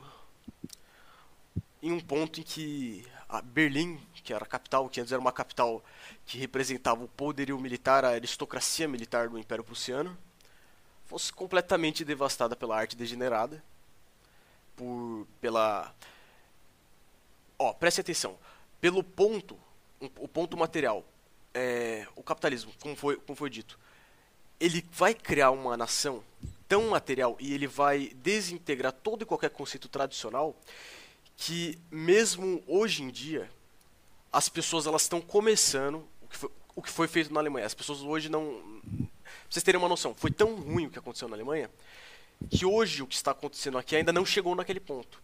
Por quê? Porque nós estamos chegando aos poucos lá foi um, uma coalizão muito forte. Por quê? Porque a partir do momento em que a, a, pessoa ela vive apenas pelo material e ela não tem interligação nenhuma com aquela comunidade ou com as pessoas, a, os cidadãos que estão em volta dela, é, essa pessoa, esse indivíduo, ela, ele também começa a se descaracterizar pelo aquilo que ele é. Certo? E é a partir desse momento em que uma sociedade ela começa a ter pessoas com desvios. Perfeito é uma, um, um, bom ponto. Pessoas que começam a ter Exatamente. desvios de, de, por exemplo, de sexo. De achar que não é, a partir, a partir daquilo, mais um homem, por exemplo. De achar que a partir daquilo não é mais uma mulher, no caso. E é isso que o capitalismo traz. As pessoas falam, não, como pode ser possível uma coisa dessa? É por causa do material. O material sempre vai causar isso. Se você isso. tem, se você tem o, o desrompimento daquilo que é interligado com a cultura, com a tradição, só sobra o indivíduo por si só. E o material por trás de tudo aquilo. E a partir Exatamente. disso, você tem a descaracterização completa do ser humano. Esse é o ponto. Isso e que foi, foi, foi e, que e esse ponto e esse ponto trazendo para nossa visão nacional, né? A gente vê perfeitamente no Brasil, cara, porque, por exemplo, o Brasil muita gente fala, e tá certo realmente. O Brasil, muita gente diz o quê? Qual é a máxima? Que muita gente fala e que tá certo realmente. O Brasil não tem identidade nacional. Exato. e por que, que o Brasil e por que, que o né? Brasil não exatamente por que, que o Brasil não tem uma identidade nacional? É porque a construção do Brasil enquanto uma nação se deu justamente dentro do processo do capitalismo. Se o Brasil tivesse existido como as como o Irã, por exemplo, como é, no, o Irã, que era a Pérsia antes, né? Por exemplo, a, a Coreia, você pega países que são milenares, culturas milenares, esses países, é, ainda que o liberalismo esteja corroendo todas as suas bases fundamentais, destruindo sua cultura, eles ainda conseguem se sustentar e o povo não é completamente degenerado, é, pelo menos ainda não, né? Ainda não, né? Exatamente. Ainda não. Ponto. Vai chegar a isso porque é uma consequência fatal do capitalismo. Apenas a Coreia do Norte que ainda se resguarda graças ao nacionalsocialismo. E exatamente, esse é o ponto que as pessoas elas têm que Exato, e, e, é, esse, é exatamente isso. E quando a gente pega, por exemplo, o Brasil, como o Brasil surge no contexto do capitalismo como uma nação, ele já pega toda a, a, toda a descaracterização em linha de, de, de aplicação. O Brasil pega toda a descaracterização, toda a forma do capitalismo destruir a sociedade através da, da generalização do, a, do, daquilo que é abstrato, daquilo que não tem valor cultural, ele identifica é, especificamente o indivíduo lá dentro. E quando você olha e analisa o Brasil, o Brasil é isso. Por que, que não existe uma, uma identidade nacional? Porque o Brasil se formou dentro do capitalismo. Vamos fazer uma análise histórica. O Brasil é, sempre se acostumou a consumir aquilo que era estrangeiro. Sempre. Desde o início. Desde o início. E aí a gente pode discutir várias formas, mas sempre, até mesmo a arquitetura, até mesmo a forma de se vestir as pessoas, espelhavam no, no início aquilo que era europeu. E aquela boa cultura europeia, quando foi se perdendo, da mesma forma, aquela, aquele aspecto nacional também seguiu a mesma tendência, porque a gente tinha trazido de fora tudo aquilo que a gente necessitava e até hoje é assim. No Brasil não se produz nada nacional, tudo é estrangeiro. Por que, que o cidadão brasileiro ele não se identifica com a nação brasileira? Talvez o símbolo mais distante e que resguarda algum aspecto nacional, por mais ridículo que pareça, é a, a, seleção brasileira, cara, que isso é uma coisa absurda. O futebol, cara. Futebol é uma das poucas coisas que as pessoas olham assim, nossa, aquilo é o Brasil. A gente foi reduzido ao futebol, gente. Isso é tão sério e as pessoas não conseguem enxergar a fatalidade que é a sociedade brasileira. Em que as pessoas foram reduzidas ao nacionalismo do futebol ou patriotismo do futebol. As pessoas não encontram resguardo nenhum de aspectos culturais porque simplesmente não existe. Nunca foi fundamentada nenhuma cultura nacional graças ao processo do capitalismo. O Brasil surgiu dentro do, do, do, contexto capitalista e por isso não criou uma cultura própria. A cultura era fundamentada anteriormente com base nos seus é, é, nos países que importaram coisas, coisas para aqui para o Brasil, Inglaterra, é, você tinha Portugal, você tinha várias nações, França, você tinha depois os Estados Unidos, que até hoje é assim. O brasileiro ele se acostumou com o processo de receber choques culturais sempre de fora. Até mesmo o funk, que alguém pode dizer que é nacional, não é. Provém de um gênero chamado é, Miami Beats, que é oriundo dos Estados Unidos. E que o DJ Malboro, na, na época dos anos 90, trouxe para cá. E virou aquele o funk carioca, né? O funk do pancadão. E engraçado, esse, olha o nome. Esse lixo que a gente conhece. Olha o nome dele. DJ Malboro, marca, uma marca de cigarro, uma das marcas mais capitalistas, no caso é capitalista claramente. É, tem, obviamente, né? É, é, é complicado. Cara, ou seja, você observa, tudo é estrangeiro. O estrangeirismo, através do consumo, faz com que as pessoas sejam genéricas. Isso é muito real, cara. Não adianta você dizer que não é assim. É assim. A construção social através do consumo, consumo de coisas estrangeiras, faz com que as pessoas não desenvolvam a cultura nacional própria dela. As pessoas não conseguem desenvolver. Só que próprio, o próprio advento da indústria traz essas distorções que a gente vê, que, por exemplo, se caracteriza pela massificação da produção que vai produzir coisas genéricas para todo mundo. Coisas genéricas para todas as pessoas. Uma coisa que a gente consome aqui no Brasil é a mesma que se consome nos Estados Unidos, é a mesma que se consome é, na Europa, em qualquer lugar. O McDonald's, como símbolo disso, ele está em todos os lugares do mundo. E pergunta se existe algum prato diferente aqui no Brasil que traz a, a culinária brasileira. Não. É apenas genericamente aquilo que é produzido em todos os lugares do mundo da mesma forma. Pois interessa alguma coisa respaldar aquilo que é nacional? Fazer, por exemplo, o, o, um, um, um, um prato típico daquela região onde ele está alojado? Não, não de forma alguma, não é assim que funciona. No mundo inteiro, o capitalismo se faz presente através dessa modelação, dessa forma de operar. Ele não prevê a qualidade, não é levado em consideração a máxima qualidade, não é. Por isso que as pessoas têm uma, uma distorção, uma imagem errada do que é o capitalismo por exemplo, dentro do mercado, por que, que o mercado não é justo e nunca vai ser justo? Porque o que vale, o que estabelece as relações dentro de um mercado, não é a empresa que melhor oferece, que nem os, os liberais dizem. Não, não, mas veja bem. Espera aí. A empresa, a, o, os oligopólios, os monopólios vão ser desfeitos a partir do momento que surgirem novas empresas dentro do cenário de competição ofertando bens de melhor qualidade. Desde quando, meu amigo? Em que você mora? Você mora em, em que país? Em que realidade você vive? Em que lugar do mundo é priorizada a máxima qualidade? Dentro do capitalismo, não é a máxima qualidade que manda, cara. As, é, é, são várias coisas. O preço, própria, o próprio valor intrínseco à marca, que é uma coisa absurda. É uma coisa absurda. As pessoas não consomem é, um tênis da Nike porque é de ótima qualidade. Ele até resguarda alguma qualidade, mas ele consome porque é da Nike, porque tem aquele símbolozinho lá. Ele consome tênis da Nike porque é da moda. É um padrão de consumo estabelecido em todos os lugares. Eu quero usar esse tênis porque o Neymar usa.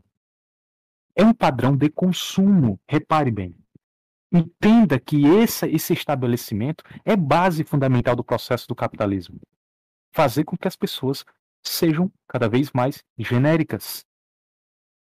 E aí, essa, essa generalização da falta de qualidade direciona as pessoas para o processo de degeneração e degradação humana. Eu vou dar um exemplo de, do porquê que isso acontece. Dentro da indústria, um designer ele vai estabelecer lá no topo da cadeia produtiva aquilo que a indústria vai produzir, de acordo com padrões da sociedade, ele vai identificar um padrão da sociedade e ele vai produzir um, um, um bem para pessoas, para as pessoas consumirem. Essa é ideia de primeiro vem a demanda e depois no livre mercado as empresas vão competir. Isso é uma fiada, uma, uma conversa fiada. Papo de, de, de botequim. Isso não existe na prática. Na prática, um designer ele vai escolher, de acordo com a vontade própria dele, um design. O, o, os membros da gerência vai, vão dizer se aquilo ali é interessante ou não.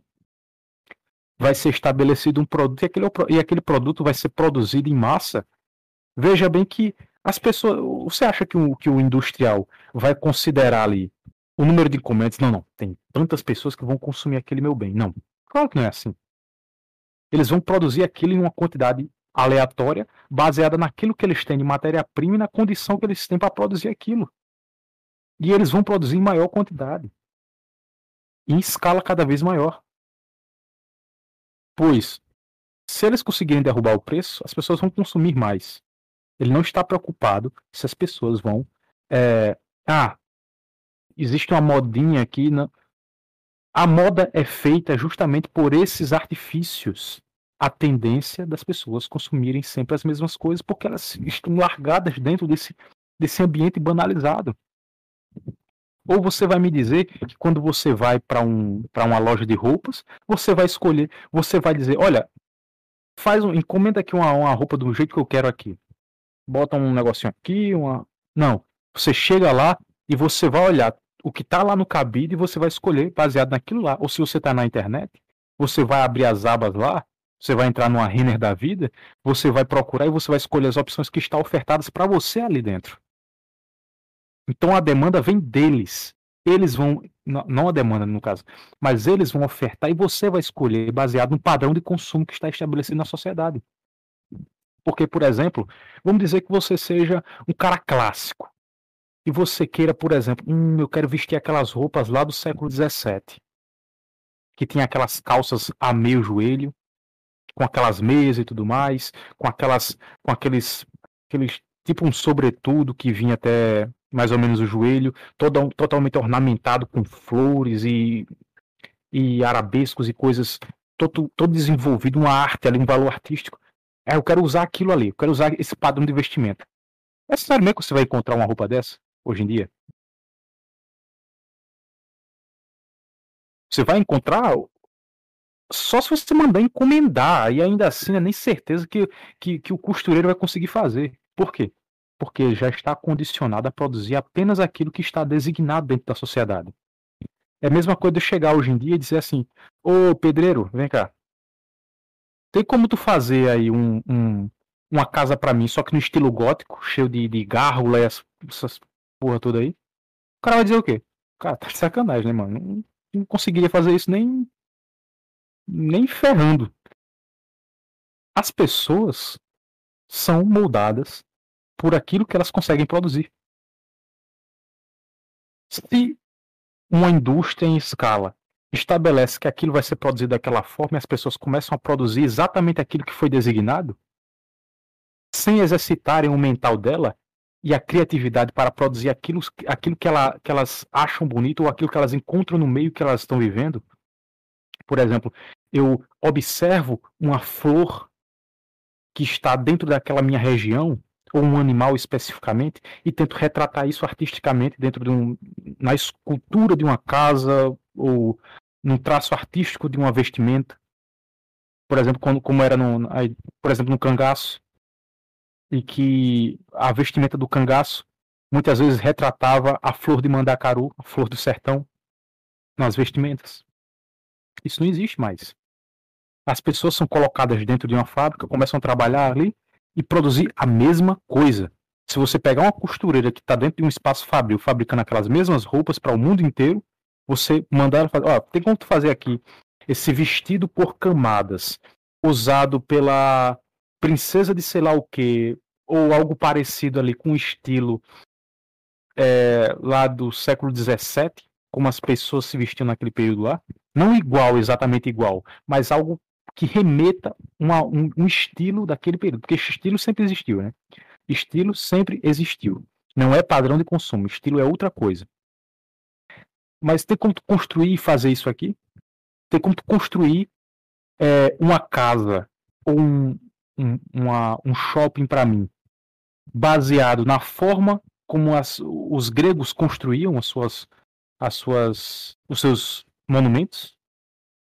Simplesmente não vai dar porque todo o aspecto cultural, toda a forma como a sociedade tinha de inteligência, de intelecto, e que fazia com que aquilo seja, fosse produzido daquela forma, aquilo tudo se perdeu. A sociedade foi regredindo absolutamente.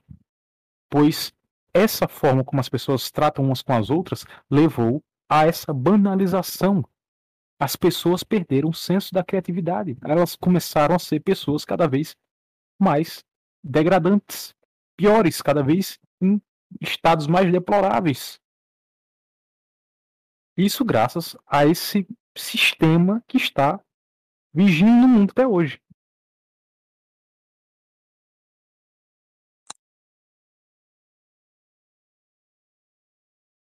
Pontos perfeitos que foram colocados sobre essas questões. E um ponto muito interessante que ele colocou aqui foi a questão de, por exemplo, a liderança. Por quê?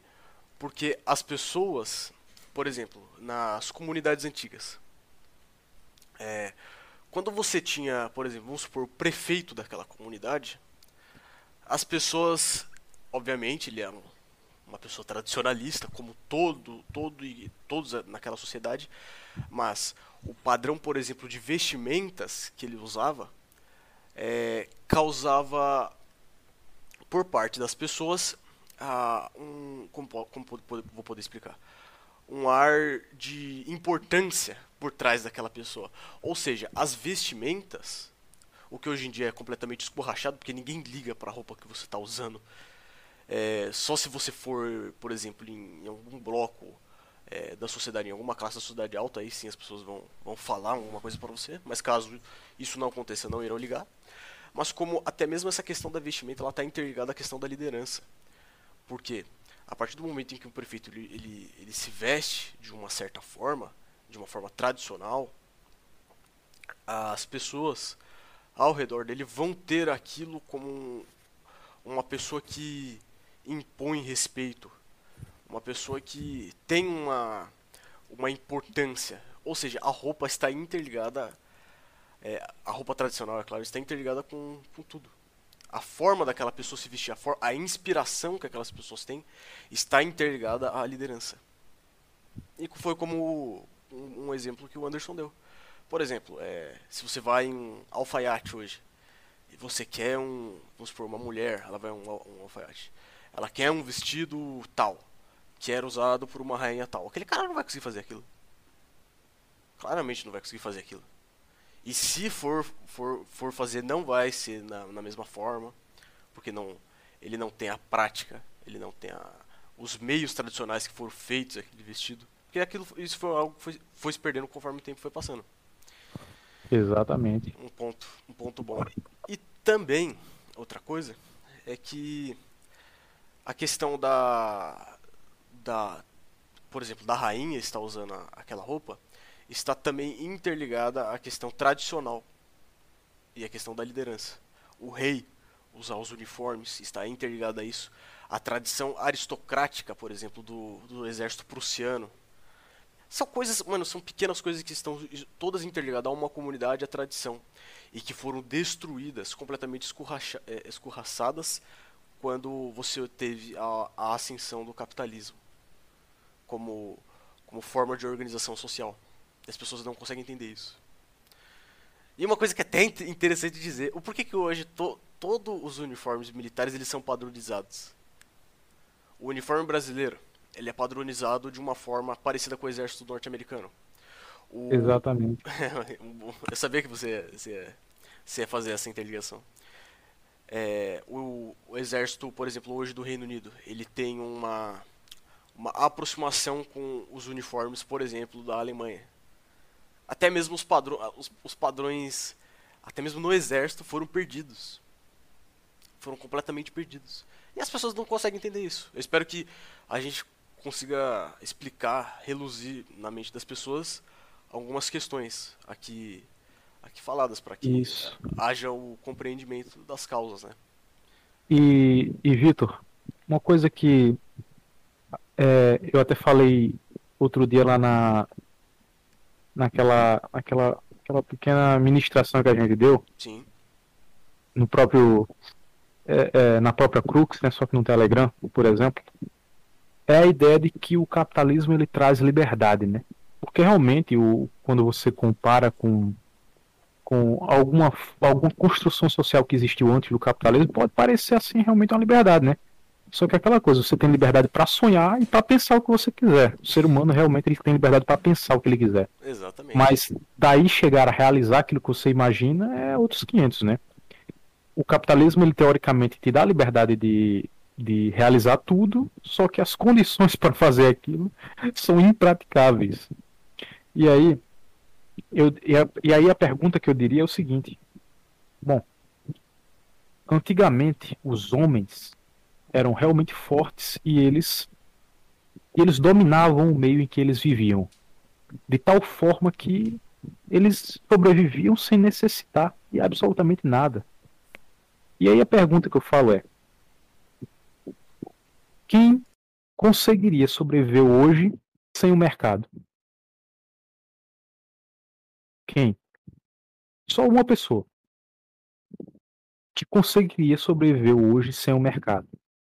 E quando eu digo sem o mercado é sem toda a gama de coisas que o mercado oferece. Por exemplo, em primeiro lugar, em primeira instância, pilar fundamental da sobrevivência humana: comida, comida, água, energia. A gente pega lá também é, roupas, móveis, é, tudo. Ferramentas para o, para o próprio trabalho, para o próprio exercício do trabalho, tudo isso. Tudo isso. Hoje alguém conseguiria realmente sobreviver sem o mercado, porque o mercado é aquilo que oferece isso para as pessoas. Dentro do capitalismo, as pessoas foram foi arrancada do povo a capacidade de ser autônomo e autossuficiente. O capitalismo arrancou isso das pessoas. Tornou as pessoas dependentes. Exatamente. O capitalismo trouxe a escravidão do mercado para as pessoas, fazendo com que ninguém consiga sobreviver fora desse mercado. Você seria capaz, por exemplo, de costurar a sua, de primeiro tecer com tecido a, através do algodão, a sua é, o tecido para você depois você próprio costurar a sua própria roupa. Você seria possível para você por exemplo, suprir com comida aquilo que a sua, você e sua família iria consumir? Se você ficar desempregado hoje e você for cerceado de qualquer forma de conseguir a obtenção de dinheiro, como é que você vai sobreviver? As pessoas são totalmente dependentes do mercado totalmente dependentes do mercado. São escravos até hoje e não sabem. Escravos. Exatamente. Se o mercado criar uma tendência nova de consumo, você vai consumir. Por exemplo, até muito tempo, as pessoas no Brasil consumiam Fusca, é, Brasília, Opala, Chevette, Só que chegou um ponto que a própria indústria estava tendo mais prejuízos do que ganhos, mesmo produzindo uma plataforma que já estava instituída há muito tempo. E aí você diz por quê? Porque mesmo que aqueles veículos estivessem sendo, sendo produzidos por muito tempo, aqueles veículos eles tinham peças, eles tinham uma, uma, uma, uma armadura, né? eles tinham, tinham uma construção que estava sendo custosa para os padrões de maquinários que eles possuíam. E aí o que é que você, você alcança? Você tem uma, um grande problema que acontece, que é o seguinte. Eles pegam, eles, eles trocam, trocam o disco. Eles dizem assim, não, não, isso aqui já não está dando tanto lucro como a gente pode ter.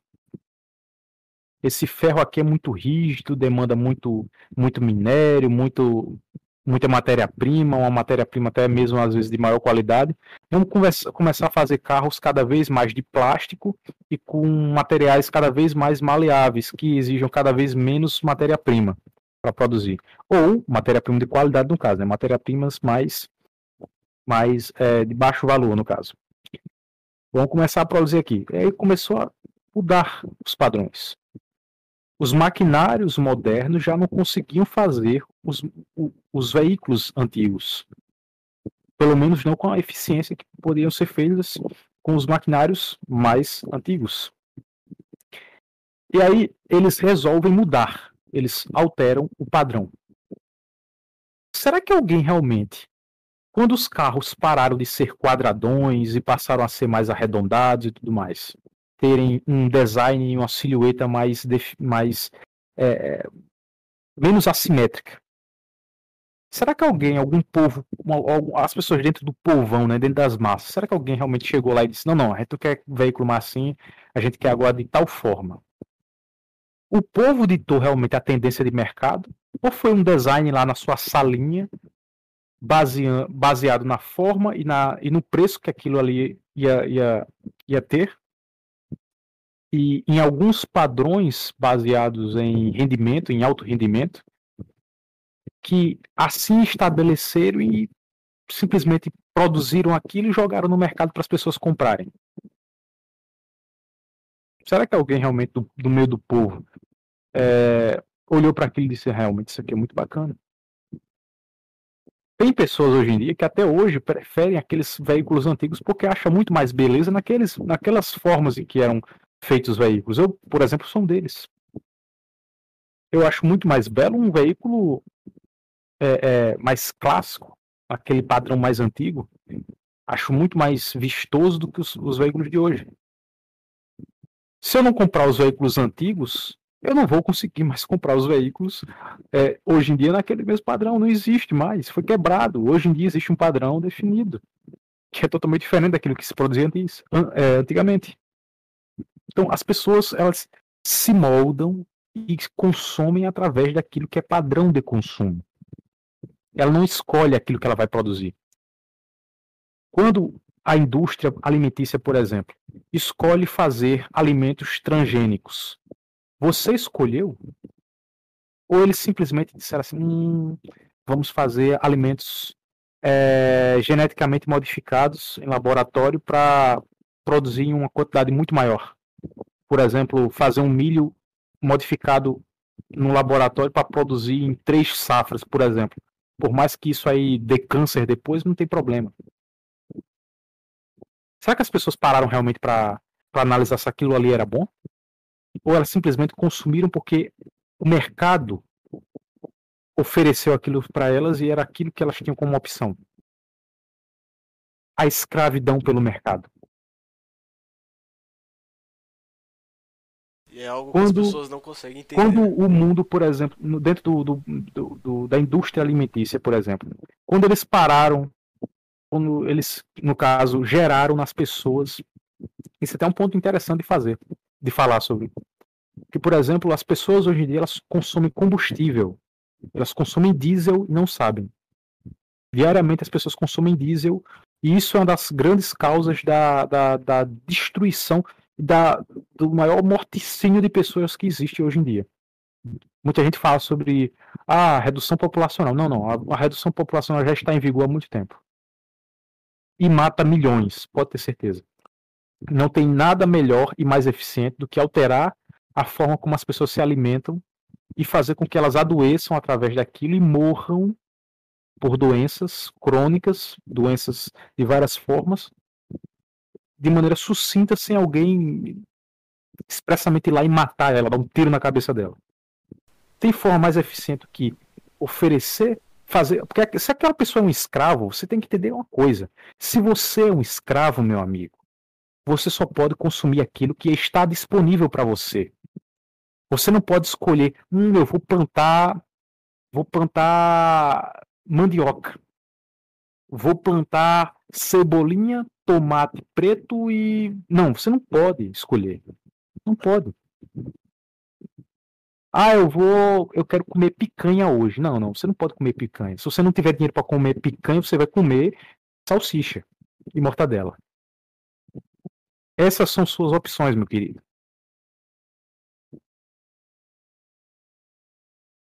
Só que se você fosse autossuficiente e tivesse desde o início aprendido a criar aquilo próprio que você iria consumir, você ditaria aquilo que você consumiria. Hoje não. Hoje isso mudou completamente. As pessoas consomem aquilo que eles determinam que seja consumido. Quando a indústria, por exemplo, faz com que a banha de porco, que era a forma como as pessoas fritavam as coisas, as comidas, quando eles fizeram, pegaram médicos e fizeram com que a banha de porco fosse tornada inimiga, eles fizeram isso para mudar o padrão, para fazer com que as pessoas seguissem um padrão de consumo. E aí eles fizeram a cabeça das pessoas para que elas consumissem não mais a banha de porco, que era saudável. Passaram a consumir óleos vegetais, que nada mais são do que um biodiesel. Só que a diferença é que não tem a glicerina, né? Eles extraem aquilo e isso faz um dano terrível para a saúde. E você come isso na sua casa? Você come, você literalmente come isso. Cara, na crise dos caminhoneiros, quando, quando parou o país e faltou combustível, teve fazendeiro que colocou na, na, na, na Hilux dele, colocou. Simplesmente botou no tanque óleo vegetal, óleo de soja. Para dentro do tanque. E pasme, pasme, senhores. Ligou, deu a partida, funcionou, Apesar de sair uma fumaça preta terrível, mas funcionou. Andou. Só claro, não por muito tempo. Duas semanas ali, pifou o motor. acabou. Por quê? Entupiu é, os bicos e todas as passagens que existia dentro do, do, do motor do, do veículo. Por causa da glicerina. Imagino que isso não o faz óleo, com, com as suas veias. O óleo, o óleo calcifica, exatamente. Da mesma forma como entope o motor de um carro, calcifica o motor do carro, da mesma forma faz com as suas veias, com as suas artérias. Que imagine só. Faça esse experimento. Vá numa. Pega o quintal. Se você tiver quintal em casa, ou pega um, um papelão, coloca uma areia. Todo dia você joga um tanto de óleo. Você usa o óleo e todo dia você joga no mesmo lugar. Você não tira dali, não. Você todo dia joga, despeja o óleo usado no mesmo lugar. Depois de umas quatro semanas, esse óleo vai ter virado algo, uma substância tão dura quanto concreto. Eu faço desafio aqui. Se você fizer esse experimento, esse óleo vai estar tão petrificado quanto um concreto. Se você tentar quebrar com a talhadeira, você vai quebrar a talhadeira. E aí imagina o seu corpo tendo que absorver isso. Pasme. Hoje em dia, uma das pouquíssimas opções que você tem de consumo é o óleo, essa porcaria aí. Porque assim o mercado moldou as pessoas a consumirem isso. Você não escolheu o óleo. O óleo lhe apresentou, saiu para você como uma das pouquíssimas opções. Tanto a mente das pessoas foi moldada para consumir isso, consumir açúcares, consumir cada vez mais carboidrato, e as pessoas assim o fazem. Porque elas não seguiam por aquilo que elas têm de natural, ligado ao solo, aquilo que elas podem produzir, a cultura, a tradição, aquilo que ela aprendeu com os avós, com os bisavós dela. Não, não, não, não, de forma alguma. Ela se baseia pelo aquilo que a indústria e pelo tudo fruto do capitalismo produz nela e faz com que ela consuma através do padrão de consumo estabelecido. E assim a sociedade ela vai morrendo literalmente, seja por doenças causadas pela, pelo condicionamento da péssima alimentação de produtos industrializados, da trágica industrialização, seja também por padrões que quebram a cultura, quebram a tradição quebram aspectos morais e fazem com que os seres humanos nasçam dentro de um contexto social em que ele vai simplesmente ser um merda. Por mais que ele tente pintar um belo quadro como o da Vinci, ele nunca vai conseguir fazê-lo. Pois os professores, as pessoas que estão na volta dele, até mesmo a percepção que ela tem de mundo é diferente. É diferente então serão geradas cada vez coisas piores. A tendência de uma pessoa que nasceu e cresceu ouvindo funk produzir uma nona sinfonia de Beethoven é muito pequena. Ele vai produzir funk, ele vai reproduzir funk. Ele vai reproduzir a mulher que canta com a bunda na granada e seja lá o que foda-se seja. Esse é o padrão produzido por uma sociedade que prioriza a máxima a máxima é, a máxima produção e a máxima massificação da produção, a máxima escala e o máximo ganho, o máximo lucro em vez da máxima qualidade. E é isso que as pessoas não entendem. É impressionante que as pessoas não conseguem compreender isso. Ou se compreendem é pela, é pela metade. Ah, e só um adendo que eu gostaria de falar. Nós chegamos em, em um ponto a falar das questões alimentícias e como o capitalismo ele, ele fez com que a alimentação das pessoas fosse pro brejo. E fica aqui. Pois é, né, meu amigo? Uhum, fica aqui um adendo em que nós iremos sim fazer um vídeo explicando as causas da guerra com o Vietnã. Porque a, o Vietnã, é, os Estados Unidos não entrou no Vietnã por causa de um, simplesmente por causa do comunismo, por causa da União Soviética. Não, não, não, não. As causas da guerra com o Vietnã, e respondendo um comentário que teve no vídeo sobre a Coreia Popular, as causas da guerra no Vietnã foram causas alimentícias e ligadas à banha de porco que o Anderson estava falando. Estava explanando. Exatamente. A banha de porco, ela, ela, ela, o óleo vegetal ele surge há muito tempo atrás, né? O óleo vegetal ele surge em 1905, mais ou menos.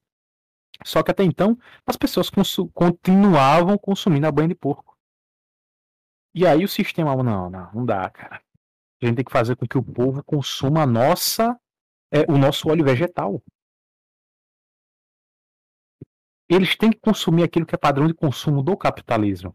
E não a banha de porco que ele aprendeu com o tataravô dele e que sempre existiu antes do capitalismo. Ele não pode consumir a banha de porco. Afinal de contas, é saudável. E uma sociedade saudável não pode se, se, se estabelecer. A gente tem que controlar ela, inclusive o tanto tempo que ela pode viver na Terra. Então, vamos causar uma catástrofe em termos de, de, de acidentes com é, problemas cardiovasculares e vamos desgraçar tudo. Mas para isso a gente tem que fazer com que eles consumam nossos óleos vegetais.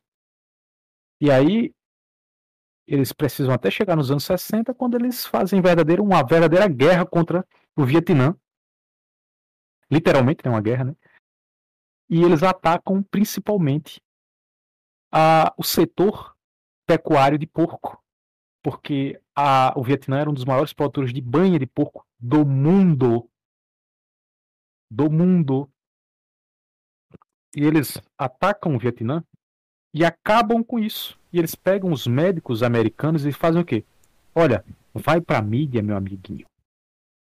E diz que a banha de porco causa infarto diz que a banha de porco é gordura saturada e é muito ruim para a saúde. Vai lá. E aí os, o, os doutores, né, os médicos fabricados também, também por um padrão específico dentro da academia, eles passaram a reproduzir o esterco que o, o padrão de consumo implicou neles. E aí eles foram para mim e disseram: não, não, não consumam mais banho de porco, consumam os óleos vegetais. E aí o resultado disso é o aumento surreal do número de problemas crônicos e, em geral, principalmente problemas cardíacos. Exatamente. população da toca a população norte-americana hoje, decorrente de todos esses anos, tem a maior taxa de ataques cardíacos do mundo. É, não, e isso. E, e veja só, Vitor. A liberdade americana é tão linda, cara. Eu acho lindo isso. Maravilhosa. Sonho americano, não? Lindo. O sonho americano é tão, é tão maravilhoso, né? Que os americanos são condicionados a comer cada vez mais fora de casa para que eles consumam as porcarias do McDonald's, por exemplo, e de outros fast foods. Porque lá, isso aí não é um item de luxo. Isso aí é muito barato. Comer no McDonald's, um combo lá, é extremamente barato. Isso induz as pessoas a consumirem cada vez mais fast foods. E aí, embora essas comidas porcarias sejam baratas, a saúde é muito cara. E aí você vai se enrabar. Cadê a USP, né? E vai e vai e vai tomar uma chapeleta, Cadê vai adoecer. SUS, né? E aí, meu amiguinho, você vai ter que recorrer ao sistema privado de saúde e vai ter que gastar todo o dinheiro que você juntou ao longo da vida para pagar o hospital. Isso você não ficar com não é dívida é ainda, né? barato. Isso você ficar com dívida ainda. É, é isso. Não, uma isso se você tiver ainda, isso se você tiver ainda vivo, né, para contar a história. Né? Uhum, porque uma consulta leve, leve ali no, no, nos Estados Unidos, eu não tô brincando, é 3 mil reais uma consulta. Bateria de exames. 3 mil Cara, dólares, se você, for, se você for fazer uma, uma, se você for fazer uma, uma, uma consulta acompanhada de uma bateria de exames simples, 9 mil. É. Aí, ó. 9 mil, não reais, dólares. 9 mil dólares, exatamente. Tem relato de brasileiros que a filha do cara quebrou o braço, meu amigo, quebrou o braço. Ela foi pro hospital, passou uma pernoite, colocou uma tipóia. 60 mil dólares. Tá é... cadê, cadê o SUS, né? O pessoal pois reclama então, tanto né? do, do, nosso SUS. Engraça... O engraçado é que o pessoal, o pessoal mais, mais próximo do, do, do, da fronteira com, com o México, por exemplo, que fica doente de doenças mais graves, por exemplo, câncer, tem que correr pro México, né? É, o tão é criticado México é para se tratar. E os que estão mais para cima, né, tem que correr para o Canadá porque uma doença grave, né, exige internação e a internação são custos milionários, meu amigo. Milionários. Esse é o sonho de vida, é o, é o capitalismo, né? Como o, o, o Nando Moura fala, é o mestre do capitalismo. O mestre né? do capitalismo. Você vai não, tomar no rabo pelo capitalismo, mas não importa, afinal de contas é consumir, né? É, Exibir uma vida miserável baseada em bens, né? Você vai ter um Mustang você vai ter um Mustang, vai exibir um Mustang, vai, vai pousar de uma vida maravilhosa, mas no fim das contas você é somente um bosta. Uhum. Que e... não produz nada para a sociedade, não tem, tem um intelecto limitado, não produz nada criativamente e sequer consegue conceber que você está atolado no meio da escravidão do sistema que induz você a ser apenas um ente consumista que vai consumir para dar ganhos ao próprio sistema que faz com que você consuma. Esse é o ponto. E inclusive, hoje em dia, os médicos norte-americanos eles estão virando uma classe. Eles estão, eles, uhum. os caras eles estão enriquecendo tanto a custa do povo que eles praticamente já formam uma classe própria. Porque Exatamente. O, o que é bizarro, os médicos da do é porque nos Estados Unidos como não há o SUS, Sistema Único de Saúde, aqui no, igual aqui no Brasil, as pessoas estão sendo obrigadas a fazer meio que planos de saúde privados. Isso. Só que aí que entra um quesito que ninguém explica. São todos vinculados a grandes, é, digamos assim, monopólios é, medicinais. Que por sua vez Exatamente. são interligados a outros monopólios é, de fabricação de, de remédios. E daí você. Isso quando você cata, você cata o, o, o fio quando você, cata, quando você vai fazer o um mapa para ver onde chega, você chega sempre em algum grande capitalista, algum grande fariseu, né? Geralmente. Sempre vai chegar em. Sempre vai chegar nesse cara. É impressionante. É impressionante. Isso é uma tendência em todos os lugares. Todos. Você pega, por exemplo, voltando à questão alimentícia, que é muito interessante para ressaltar isso que eu estou falando. Você tem, por exemplo, é, pesquisas sendo encabeçadas por grandes fariseus para desenvolver carnes produzidas artificialmente. O cara pega uma célula e começa a desenvolver aquilo no laboratório até virar um bife lindo. Nossa, Caraca, meu amigo. Não, é um... Onde é que a gente vai chegar? E tudo sabe, e tudo por uma retórica que eles dizem o seguinte: estamos destruindo o nosso meio ambiente por causa das grandes, vastas áreas para para habitação dos animais, né, das vacas, das, dos bois, né, do gado, né? Sendo que as áreas em que, por exemplo, você com, com é, um hectare, um hectare de terra, você pode criar até, asme, você pode criar com um hectare de terra, somente um hectare de terra, até 30 ou 40 cabeças de gado. Isso é a produção para uma cidade, pasme, para uma cidade de até 30 mil habitantes. Um hectare. Ou seja, não estamos, né? Enquanto que, enquanto que soja, por exemplo, que é base alimentícia do sistema, porque a soja ou soja, né? Ele é, ele é produzido, ele é produzido porque ele é, ele é, ele é uma espécie de ração. É usado, é usado em vários elementos, em várias outras Até dentro do, do café, eles colocam soja para complementar, para encorpar. Leite, vários leites estão sendo fabricados agora, não da vaca, mas da soja. E isso aí é uma catástrofe. Não posso, não preciso nem falar o que a implicação disso, né? Mas soja, por exemplo, precisa de vastas áreas territoriais porque é, o volume que aquilo ali produz é pouquíssimo. Você precisa de grandíssimas áreas territoriais plantadas de soja para poder render alguma coisa relevante. Subtrair dali algumas quantidades de toneladas. Coisa que, se fosse colocar gado para pastar nessas regiões, plantar capim, o aproveitamento daria para alimentar muito mais gente do que soja alimenta. E por que, que eles não falam isso? Porque eles querem limar da sociedade o consumo daquilo que é, é, digamos assim, que traz algum bem para as pessoas. Eles querem destruir, inclusive, a sua saúde. Porque é fundamental ter pessoas cada vez mais fracas e afeminadas. Caso homens, especificamente.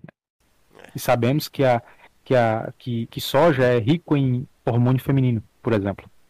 Então, você perceba que toda a vida do ser humano é condicionada ao mercado e tudo que ele oferece.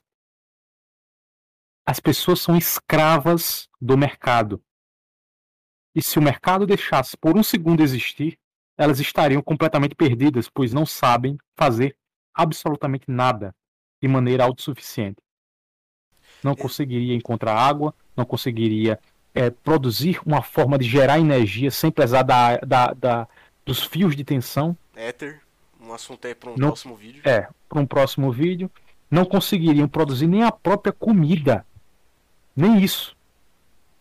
Seria incapaz de conseguir prover o alimento para ele próprio e para a família que ele, que ele tem. É bizarro, né? Incapaz não seria capaz sequer de fazer, de talhar uma vestimenta para cobrir suas partes. Jamais conseguiria fazer isso. Acho que nem pois folha as pessoas conseguiria pegar foram... porque não vai ter força para subir na árvore. Nem isso. As pessoas são condicionadas pela escravidão do sistema vigente. Pela total escravidão. Antes, muito antes do capitalismo, as pessoas aprendiam tudo baseado naquilo que os seus pais ensinavam, que já tinha aprendido com o avô, com o bisavô. Hoje não. Hoje as coisas mudaram. Quer dizer, hoje não. Quando eu digo hoje é uma figura de linguagem, né?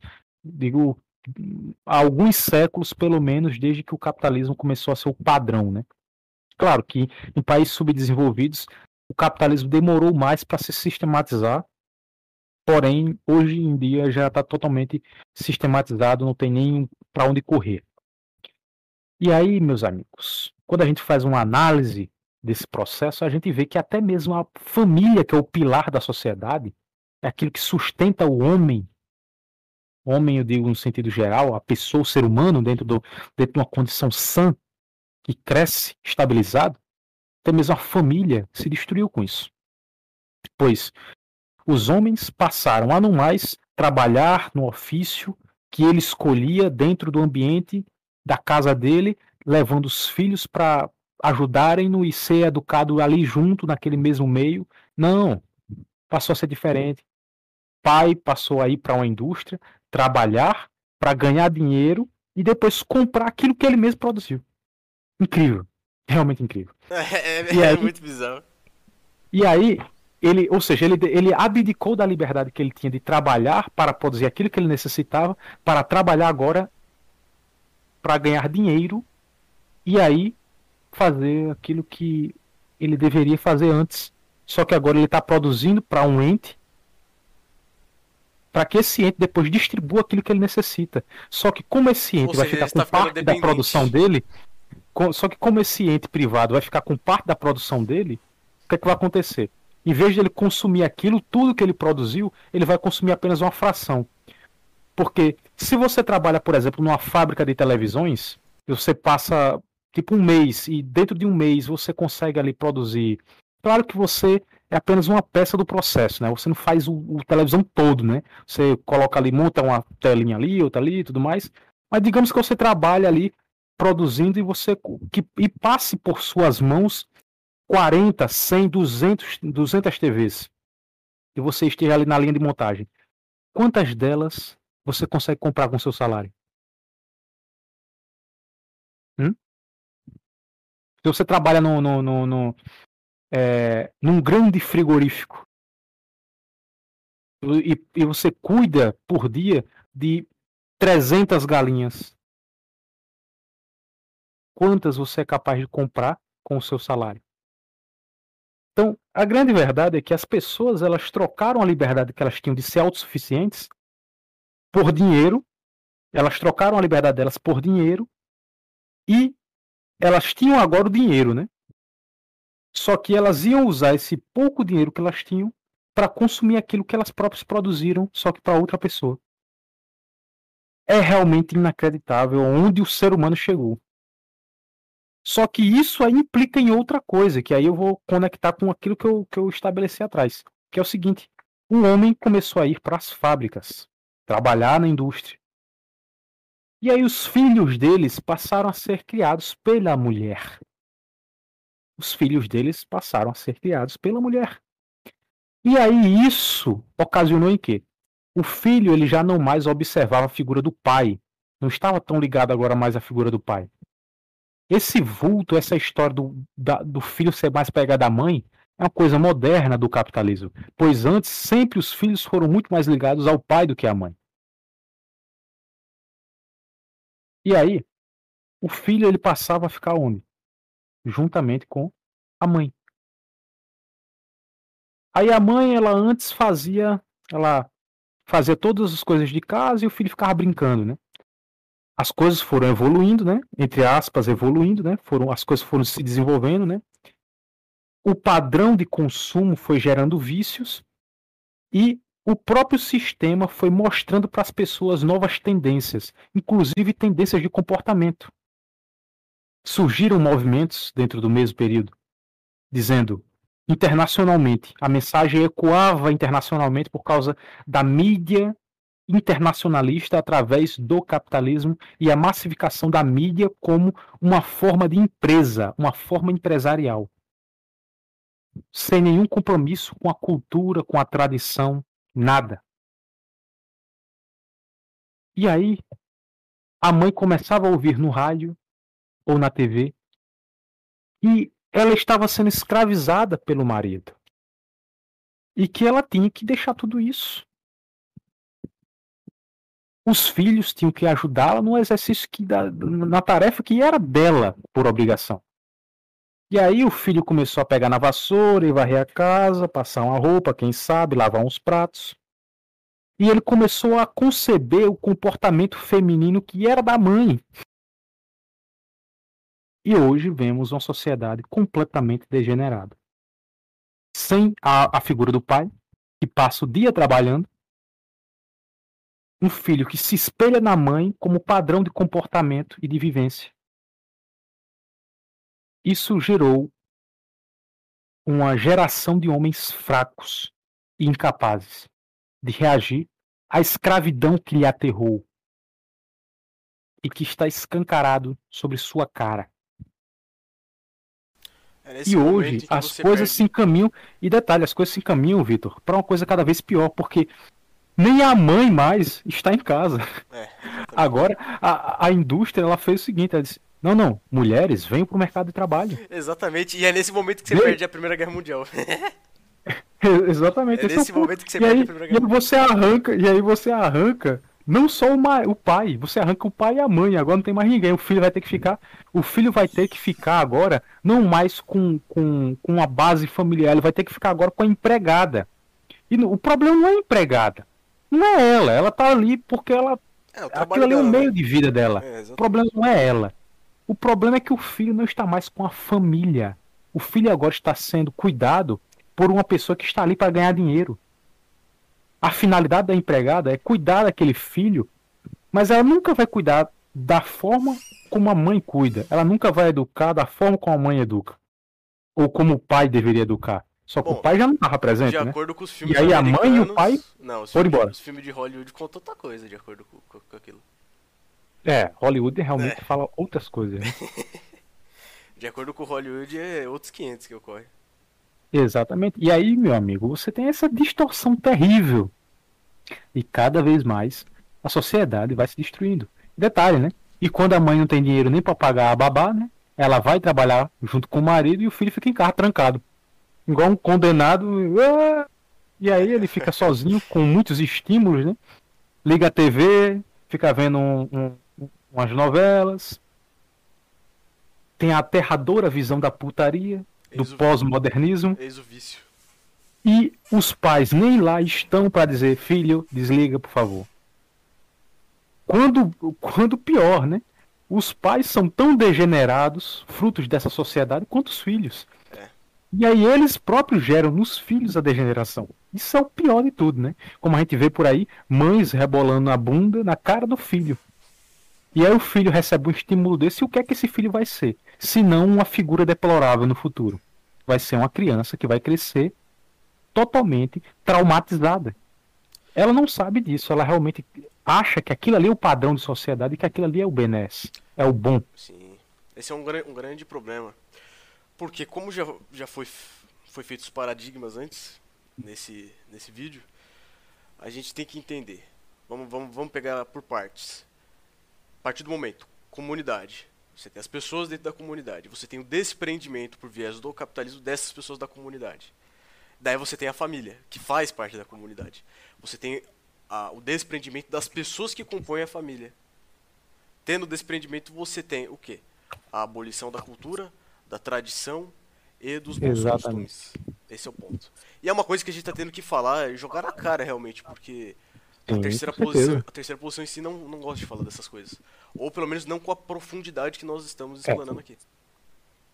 Porque a terceira posição, a, a, terceira, e eu vou ser mais taxativo ainda, a terceira posição nacionalista, diferente da do nacionalsocialismo, Sim. a terceira posição nacionalista em geral, ela não luta contra o capitalismo, Esse ela é um luta contra problema. o liberalismo. Só que o liberalismo, ele é algo apenas um objeto dentro da estrutura do capitalismo. Ou seja, é como se o monstro verdadeiro, o polvo, não fosse combatido, apenas seus tentáculos, enquanto que a cabeça está pensando ainda. Exatamente, esse é o ponto. Eu vou fazer só uma, uma linha para que as pessoas consigam compreender uma coisa. Eu vou, vou colocar quatro itens. O primeiro item é o protecionismo. Segundo, o desenvolvimentismo. Liberalismo e, por fim, o anarcocapitalismo. Os quatro, hoje, no atual sistema mundial, eles estão interligados ao sistema capitalista. As pessoas precisam entender isso. Todos esses estão interligados. Por quê? Hoje em dia, o protecionismo ele é usado em quê? Em países capitalistas. O desenvolvimentismo ele é usado em quê? Em países capitalistas. Detalhe: o protecionismo é usado nos países capitalistas para preservar a estrutura de poder do capitalismo que está perpetrado sobre os monopólios privados, sobre as indústrias que fazem com que o padrão de consumo seja o padrão estabelecido e que o capitalismo seja o modelo vigente no mundo inteiro. Esse é um bom ponto. Ele vai ou seja, o protecionismo, o do capitalismo, digamos assim. Ou seja, sendo bem simples, o protecionismo protege a estrutura de poder capitalista. Exatamente, esse é o ponto. E uma coisa que é interessante, o liberalismo, ele ele faz o quê? Quando você, um, um bom ponto, vamos catar aqui na América Latina, quando você precisa, é, vamos, vamos supor que uma nação, aqui no Brasil, vou pegar como, como exemplo o Jânio, o Jânio não, vou pegar como exemplo o João Goulart. O João Goulart, em um certo momento, ele começa a se distanciar do capitalismo norte-americano do sistema capitalista norte-americano. Em nenhum momento João Goulart ele, ele tentou se desvincular do capitalismo internacional, do capitalismo, quebrar Isso, as amarras disso. Do capitalismo em si, exatamente. Ponto. Exatamente, esse é um ponto. Mas o João Goulart ele por ser um trabalhista, ele tinha noções é, de questões sociais, digamos assim. E prestem atenção, o pouco que ele tentou se distanciar, o que, que fizeram? Derrubaram ele. É, 12 anos depois, ele morreu em 76, se eu não me engano, se eu não me engano, mataram ele. E instauraram o quê? Um governo, Castelo Branco, que foi. Que, e, que, eles usaram o quê? Usaram o neoliberalismo. Ou seja, quando eles precisam destruir uma nação, eles fazem isso. Há quem pense, as pessoas pensam que o, o, o liberalismo ele não dá certo. Não, ele dá muito certo para os países, os países que estão dentro do bloco, os países comandantes, os países do norte, Exatamente. o Reino Unido. o liberalismo, o liberalismo é para os subdesenvolvidos e o protecionismo é para perpetuar o poder para os poderosos. Exatamente. Simples. Esse é o ponto.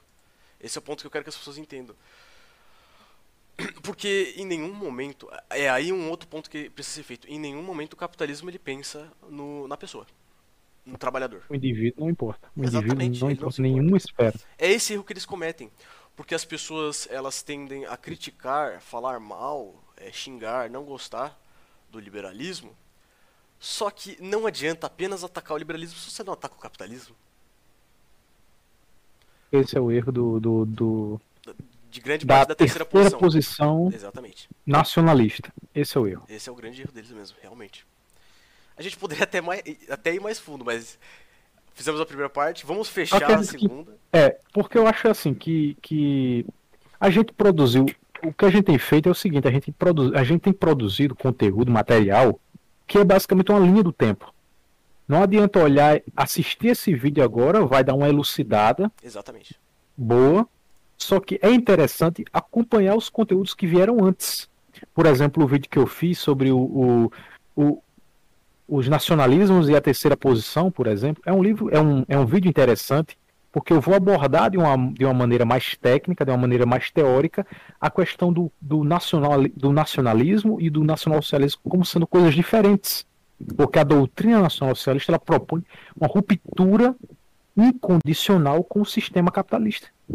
Ele propõe uma outra coisa. O, o nacional-socialismo ele vai organizar a sociedade de uma maneira diferente. As pessoas vão, vão, vão, vão se organizar na sociedade de uma maneira diferente, as empresas vão, vão lidar umas com as outras de maneira diferente, e os países vão lidar uns com os outros de maneira diferente.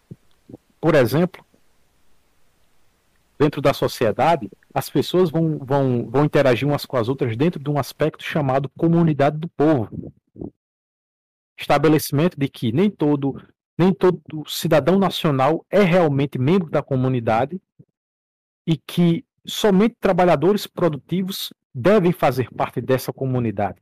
Pessoas que têm a mente sã e que colaboram para este processo. E aí você tem, por exemplo, as empresas. As empresas elas trabalham dentro da ótica da comunidade do povo. E as empresas que fazem parte desta comunidade do povo, elas, por exemplo, é, lidam umas com as outras, não da maneira capitalista, não do modo capitalista, em que empresas vão competir umas com as outras. Obviamente, a que tem mais capital vai muito com certeza vencer a que tem menos capital, e aí a consequência da que tem menos capital sendo derrotado na competição é ou falir ou ficar tão mal das pernas que vai, pra, vai cair por ostracismo. Uhum. Tem um bom exemplo que é do Bautista Vidal. Obviamente que a maior parte das pessoas sabem, Bautista Vidal em nenhum momento, em nenhum momento Enéas, tem que ser falado essas coisas. Em nenhum momento Enéas ele tinha bons pontos, claro, ele tenta romper com o sistema capitalista. Ele tenta romper com o sistema financeiro internacional. São duas Exatamente. coisas diferentes. Que é apenas uma fração daquilo que é o sistema capitalista. Né? Exatamente, né? um bom ponto ser colocado. O Bautista Vidal dá um exemplo. Se, é, se falam em competições entre empresas. Daí ele faz a comparação. Se uma nação compete com a outra e perde, a nação falha e o povo morre de fome. Ora, Exatamente. Não há como se usar esses parâmetros para se medir.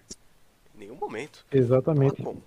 E aí, você tem a diferença absurda dentro do nacionalsocialismo, porque o nacionalsocialismo ele propõe uma forma totalmente organizar, totalmente diferente de organizar a sociedade. Exatamente. Até as empresas. Por exemplo, uma empresa ela vai ter que trabalhar junto com a outra. Até o ramo de patentes vai ser geral. O, a, as patentes serão abertas. A conquista que uma empresa tiver na área de tecnologia, descobrindo a patente, ela vai ter que compartilhar com todas as outras. Ela vai ter que Não vai existir nacional. exclusividade. Porque o que visa, porque o base lá, o fundamento principal, não é o lucro dela própria. Ah, eu vou aqui ter a minha patente, vou desenvolver uma tecnologia superior à do, da empresa do meu, do meu concorrente ali, e vou ferrar com a empresa dele, vou vender pra caramba e vou ficar muito, muito rico. Não.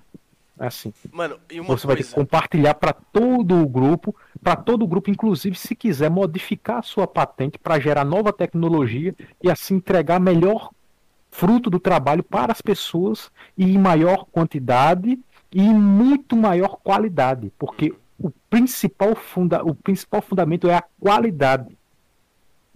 É a qualidade. Ô Anderson, e as E pessoas. jamais, e jamais o máximo lucro. Exatamente. O lucro é apenas o lucro é apenas algo simbólico. Algo simbólico. O lucro é algo simbólico. Porque cada gerente da empresa vai ter o seu salário de gerente. Ele é um trabalhador produtivo, tal qual é o, o, o- o operário, que está na base da empresa. E aí você diferencia absurdamente a- a- o, o- o modo como se, se, se acontece as relações dentro do capitalismo para o nacionalsocialismo. No nacionalsocialismo, as empresas não vão competir umas com as outras. Elas vão trabalhar juntas umas com as outras para produzir coisas em melhor qualidade para o povo.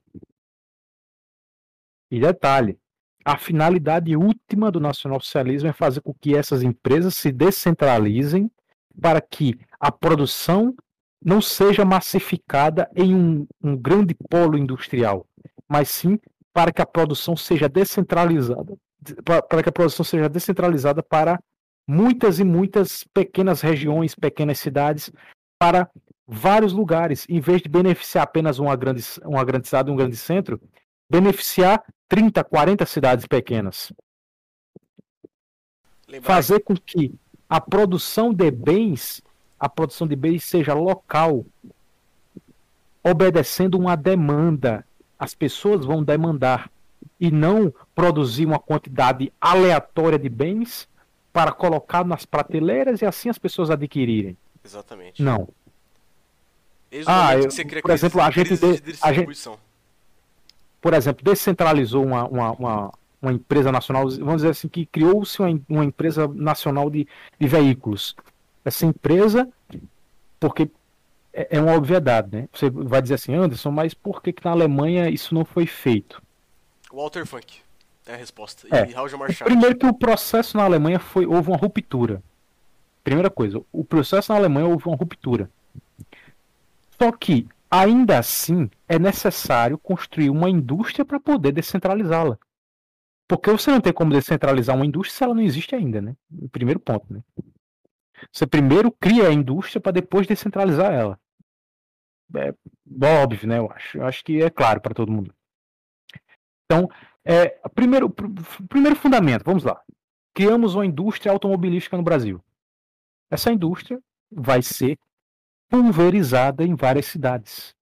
Em vez de ficar lá, lá em São Paulo, lá em, em- em Minas ou em alguma, alguma gran- grande cidade, eh, no caso Belo Horizonte, né, ficar em uma grande cidade, um grande polo, com centenas de milhares de trabalhadores, produzindo uma quantidade absurda para o Brasil inteiro, essa, essa fábrica seria pulverizada em várias outras fábricas pequenas para uma produção local ser efetivada. E aí, por exemplo, uma cidade pequena, de 25 mil, 30 mil habitantes, vai receber uma indústria descentralizada. Vai ter, vai ter uma microindústria de uma produção semi, quase que semi-artesanal, em que as pessoas vão meter a mão na massa, vão produzir aquele veículo lá. Vão produzir com as próprias mãos aquele veículo com auxílio de algumas poucas máquinas somente as máquinas essenciais e vão produzir os veículos de acordo com a demanda local para as pessoas daquele meio. E aí, se o cara quiser colocar no carro é, uma característica da cidade dele, do local onde ele está, ele vai empregar isso.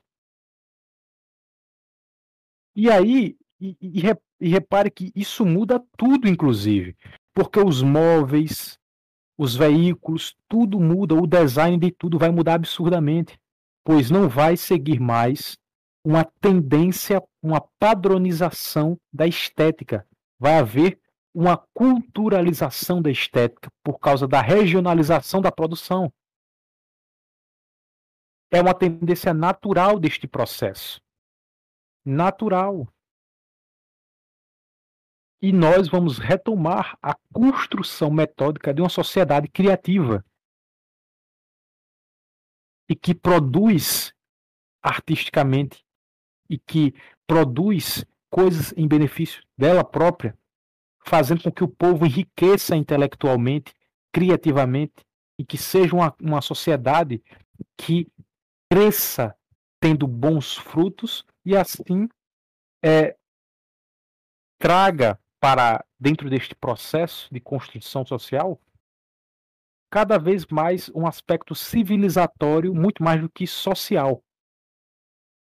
E talvez seja a máxima intenção do nacionalsocialismo, talvez não, é a máxima intenção do nacionalsocialismo é se perpetuar como uma civilização. Porque uma civilização diferente de uma sociedade, ela não está preso em um contexto de décadas.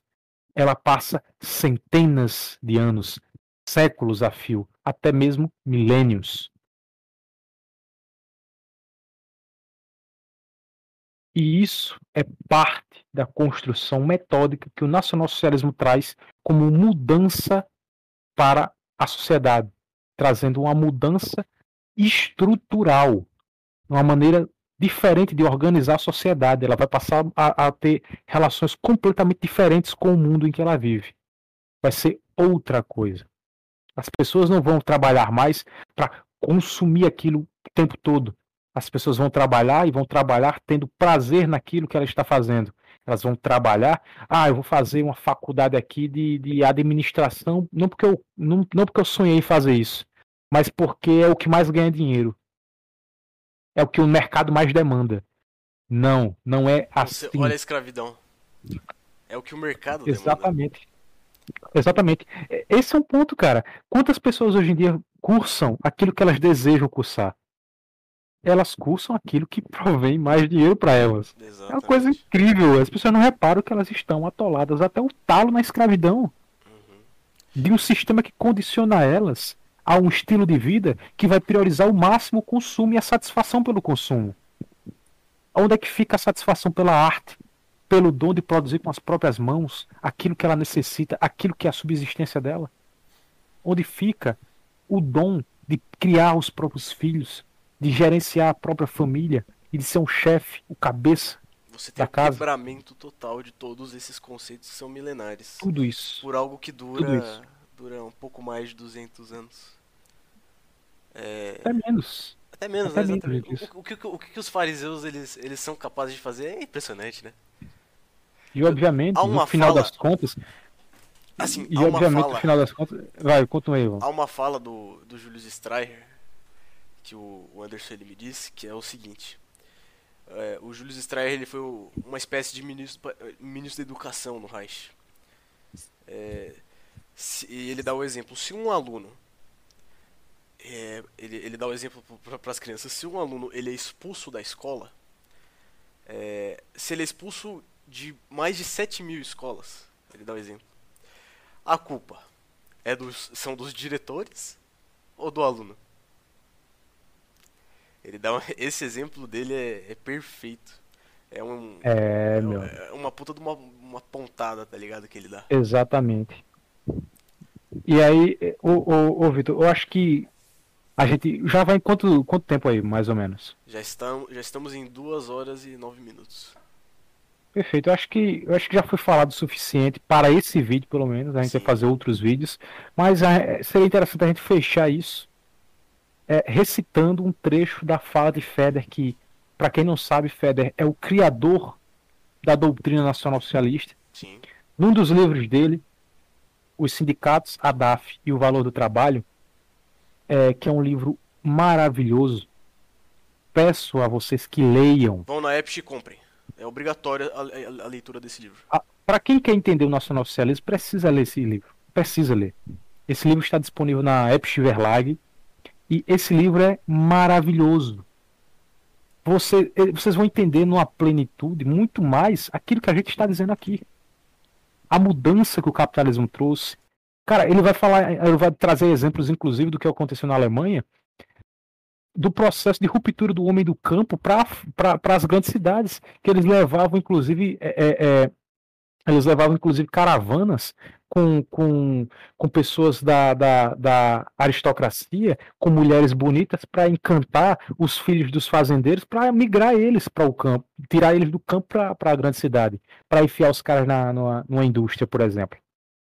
Tudo isso é falado. Exatamente. Depois ele fala dos inclusive, remédios também comida, exatamente. Inclusive, inclusive ele prevê aquilo que vai se desencadear no futuro que eu não vou nem falar. Fica de, fica spoiler, de, é, de, é um spoiler, não pode falar. Não vou dar nem nem spoiler.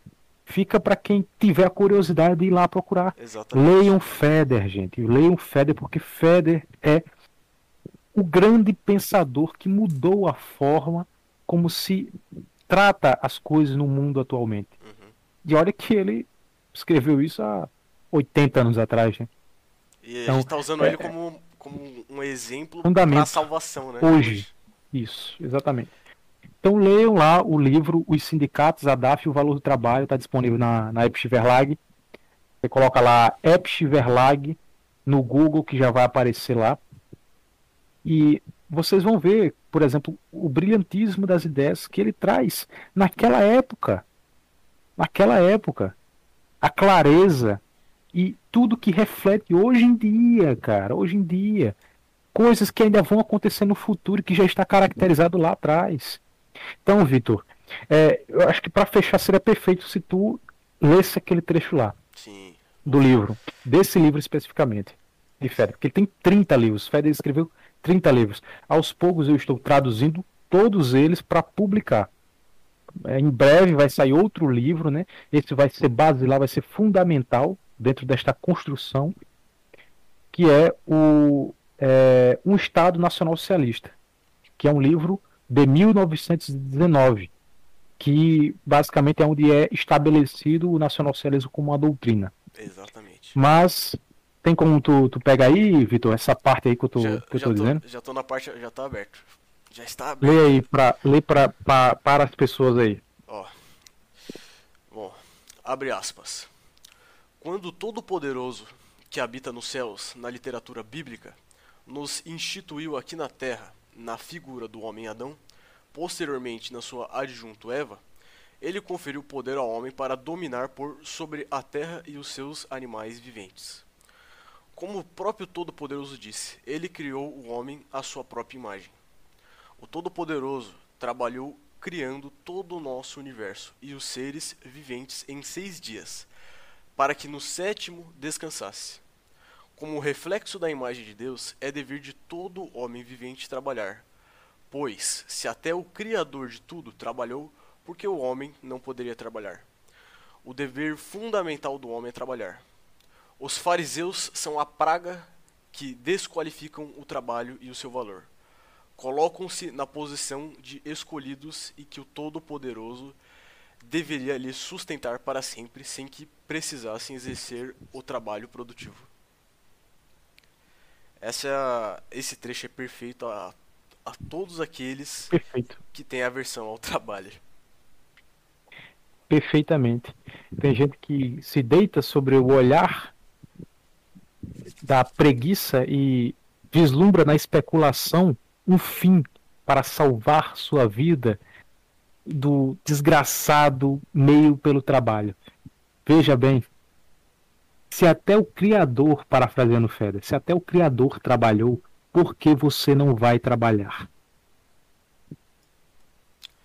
Eu é- finalizo aqui a minha participação novamente, agradecendo, primeiramente, a Crux pelo espaço novamente aqui cedido.